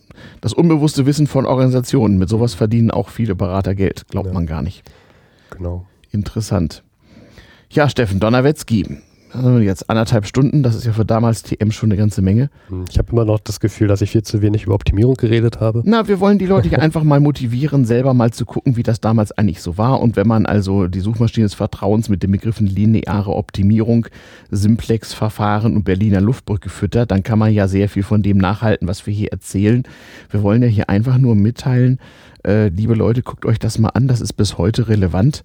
Und es stammt also aus der Mitte des 20. Jahrhunderts und solche Verfahren sorgen zum Teil dafür, dass die Dinge heute so sind, wie sie sind und wir uns manchmal auch darüber ärgern, dass sie nun mal so sind, aber zum Teil auch unbewusst dafür, dass äh, äh, die vielgescholtene Bahn zum Beispiel noch so relativ gut funktioniert. Also ich möchte gar nicht wissen, wie es wäre, wenn ähm, diese Verfahren nicht erfunden worden wären und man das irgendwie alles händisch machen müsste. Dann hätten wahrscheinlich noch viel mehr eingleisige Einbahnbahnstrecken oder sowas nur in eine Richtung oder was auch immer keine Ahnung. Gibt, äh, ich hatte mich mit einer ehemaligen Kollegin mal getroffen. Sie mhm. hatte ein Vorstellungsgespräch bei einem sehr bekannten Busunternehmen, was jetzt so Person für Personenbewegung. Mhm. Ja. Und da hatte sie ein Bewerbungsgespräch, wo sie auch so eine, so eine ähm, nach so einem Plan erstellen musste, welcher mhm. Bus wo eingesetzt werden soll und so mhm. weiter. Und das hat, musste sie halt händisch machen. Mhm. Mhm. Oh. Und sie dachte, ja, okay, ist halt ein Bewerbungsgespräch, da muss ich das halt jetzt mal händisch machen. Mhm. Die Leute wollten auch äh, diese Kollegin haben mhm. und haben ihr aber gesagt, mhm. äh, wir wissen, was sie alles vorher gemacht haben und das, was sie so im Bewerbungsgespräch gemacht haben, mhm. äh, im Bewerbungstest, mhm. nämlich mit Zettel und Papier, das wird übrigens bei uns tatsächlich so gemacht. Mhm. Das heißt, da werden gar keine Computer eingesetzt. Und also anscheinend nur im geringen Maße. Mhm. Natürlich hat sie das abgelehnt, weil heutzutage Optimierung nur mit Stift und Papier, das war ja. Ja, das, ich erinnere mich noch gut so in Produktionstheorie so endlose Matrizen ineinander überführen. Das war, da war die Klausur nicht, äh, nicht so eine intellektuelle Herausforderung, sondern einfach eine Fleißab- und eine Konzentrationsaufgabe, so zwei Stunden lang. Ja, völliger Irrsinn. Aufgrund solcher Grundlagen bekam man dann damals an Universitäten Schein oder nicht. Also, es ist schon, schon zum Lachen. Fragwürdig. Ja, fragwürdig sowieso. Fragwürdig ist das ganze Universitätssystem irgendwie, aber das heißt ja nicht, dass sich deswegen was ändert, nur weil es fragwürdig ist. Ja, alles Zweifelhafte muss bezweifelt werden und erst recht das Unzweifelhafte. So wird es auch weiterhin bleiben wahrscheinlich. Ähm, ja, haben wir es so ziemlich, ne? Oder? Ich denke schon, ja. Hat mir Spaß gemacht. Ja, mir auch. Und ähm, ich bin mal gespannt, was die Hörer dazu sagen. Es ist ein bisschen schwere Kost und nicht ganz so unterhaltend, aber das muss ja nun auch mal sein sozusagen wieder das traditionelle Format. Wir machen ja gerade ein bisschen Formatversuche auf damals TM. Naja, wir sind gespannt aufs Feedback. Äh, Hörerpost at damals-tm-podcast.de. Bleibt uns gewogen und ähm, freut euch auf die nächste Sendung. Bis bald. Tschüss. Tschüss.